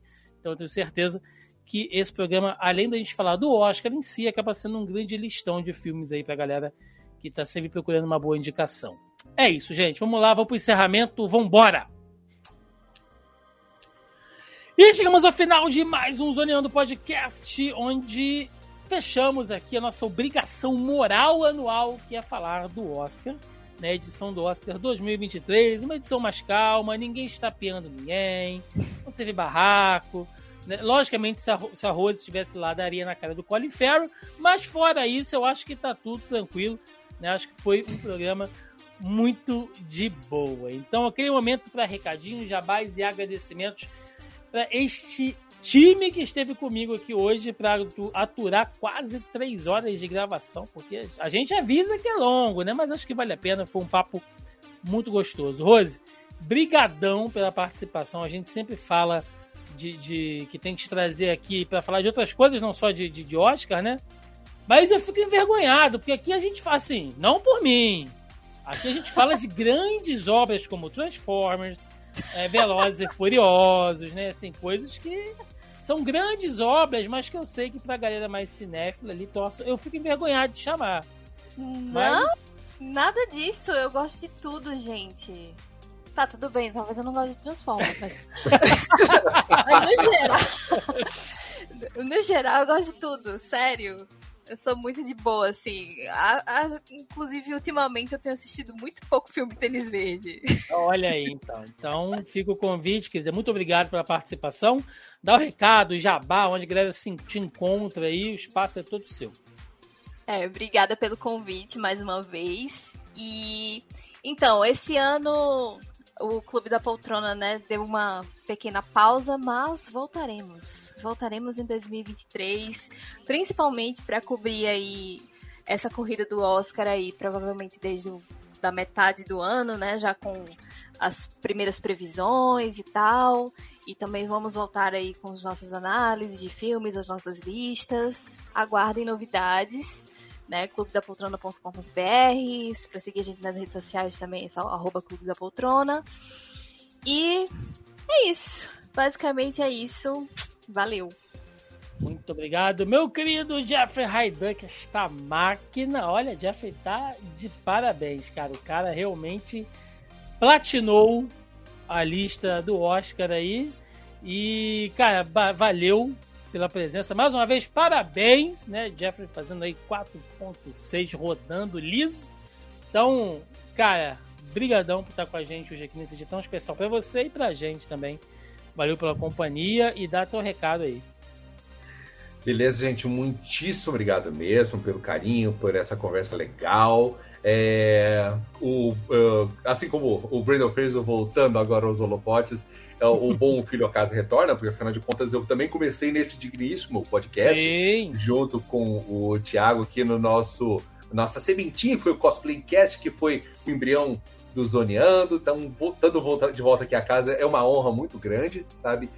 E dessa experiência de fazer toda essa maratona foi bem legal, porque a gente acaba sendo um pouquinho daquela nossa bolha de filmes nerd, filmes geek. Eu falo, pô, deixa eu ver os filmes diferentão aqui. Sim. Mesmo que eu veja um filme bom, um filme médio, um filme ruim, um filme que me faz perder tempo, mas vale tudo um aprendizado, porque o legal de você poder falar daquilo que você viu, sabe? Eu não vou falar de um filme que eu nunca vi. Por exemplo, não vou falar mal de Crepúsculo, nunca vi, nem moral para falar. Agora, dos filmes aqui que tem uma nova carga de, de, de, de expertise nessa área, sabe? Então, novamente, obrigado, foi uma presença maravilhosa. Adorei conhecer a Rose aqui, espero que a gente tenha outras oportunidades de papear aqui, né? E agora fazendo meu jabazinho, né? Atualmente agora eu estou publicando meus quadrinhos da série Ato de Pato, né? Na plataforma Webtoon, né? Então, ou seja, meu trabalho como cartunista está sendo feito lá, só que agora as tirinhas em inglês. Então procure no, no aplicativo Webtoon com Duck né? Que é Ato de Pato em inglês, e eu estou publicando semanalmente lá as minhas tirinhas, né? Na Podosfera eu estou participando é, é, frequentemente do, junto com o nosso querido Caio Hansen no Super Soda, além do Care e do Dinotronic também, então constantemente estou dando uma, a, uma aparecidinha por lá. E fora minhas redes sociais, pode procurar no Instagram com arroba Jeffrey Heiduck, além de arroba JeffDuckArt no meu perfil de arte e arroba Flores de Sangue, o perfil do meu é isso. Maravilha, gente. Então vamos lá, recadinhos de sempre aqui, né? mais uma vez rapidinho. O Zoneando Podcast está de cara nova nesta nova fase, essa nova temporada 2023. Estou lembrando mais uma vez, você pode escutar o podcast aí, como geralmente a galera faz, pelos principais agregadores e aplicativos de podcast, ou você pode assistir diretamente aqui no nosso canal do YouTube, né? Acompanha todas as nossas reações aqui, nossas caras e bocas falando disso tudo também é muito legal. Você fica à vontade, acompanha onde você quiser. Além disso, estamos nas principais redes sociais. A gente está no Facebook, tanto na nossa página do Facebook, quanto também no nosso grupelho do Zoneando Podcast, né? Que eu ainda preciso adaptar uma, uma forma da gente trazer a galera do grupo para cá né? Porque antigamente eu fazia sempre lá os tópicos da pré-pauta que a galera gostava muito, deixava pergunta, comentário, piada, que me ajudava muito a construir a pauta, né? E nesse novo formato de vídeo eu queria trazer isso de uma maneira é um pouco mais dinâmica, né? Não sei, de repente fazendo um bloco extra, é, fazendo só uma leitura de comentários, não sei, gente, mas prometo que em breve a gente vai voltar a trabalhar com os comentários e a participação de vocês, tá bom? Mas participem lá do nosso grupo, é só procurar por Zoneando Podcast no Facebook que vocês encontram ou entre aí na postagem original desse programa no nosso site. O link está lá embaixo, é, tá lá logo abaixo ao player, tá bom? Além disso, estamos logicamente no YouTube, né, no nosso canal, com os podcasts agora do Zoneando toda semana, sendo na sexta-feira. Temos a nossa live de quinta com um rolê de notícias aí que a galera gosta bastante. Eu, Canal Time Martins, Marcelo Delgado e esporadicamente convidados também. Além dos vídeos de análise, reação, review, indicação, né? Quero fazer live de videogame agora, 2023. Eu falei para vocês que 2022 tinha sido caótico, não que 2023 esteja sendo fácil, mas pelo menos a gente vai tentar dar uma melhorada, né? É, além disso, estamos também no Twitter, no Instagram e no TikTok, lá com vídeos, cortes, que a gente sempre joga para lá, né? O link para tudo tá aí na descrição, tanto do vídeo como também é, da postagem do nosso programa. E tudo vocês encontram lá no nosso site, no zonae.com.br. Vocês nos encontram lá, pode ser redirecionado para o canal, para as redes sociais, para os perfis. E é isso, gente. Muito obrigado, né? Quem chegou até aqui, não esqueça de deixar seu curtir, seu like, se você estiver assistindo o vídeo no, no YouTube, ou também é, dá o um joinha aí, dá a estrela lá no Spotify, enfim, dá uma ranqueada na gente, onde quer que você esteja ouvindo, compartilhe o podcast com outras pessoas. Eu espero que tenha ajudado muito a vocês nessa discussão cinéfila que a gente faz todo ano e que essa listona de filmes aqui, indicações, possa ajudar vocês aí no que assistir daqui para frente. É isso, gente. Ficamos por aqui. Até semana que vem. Um abraço e valeu!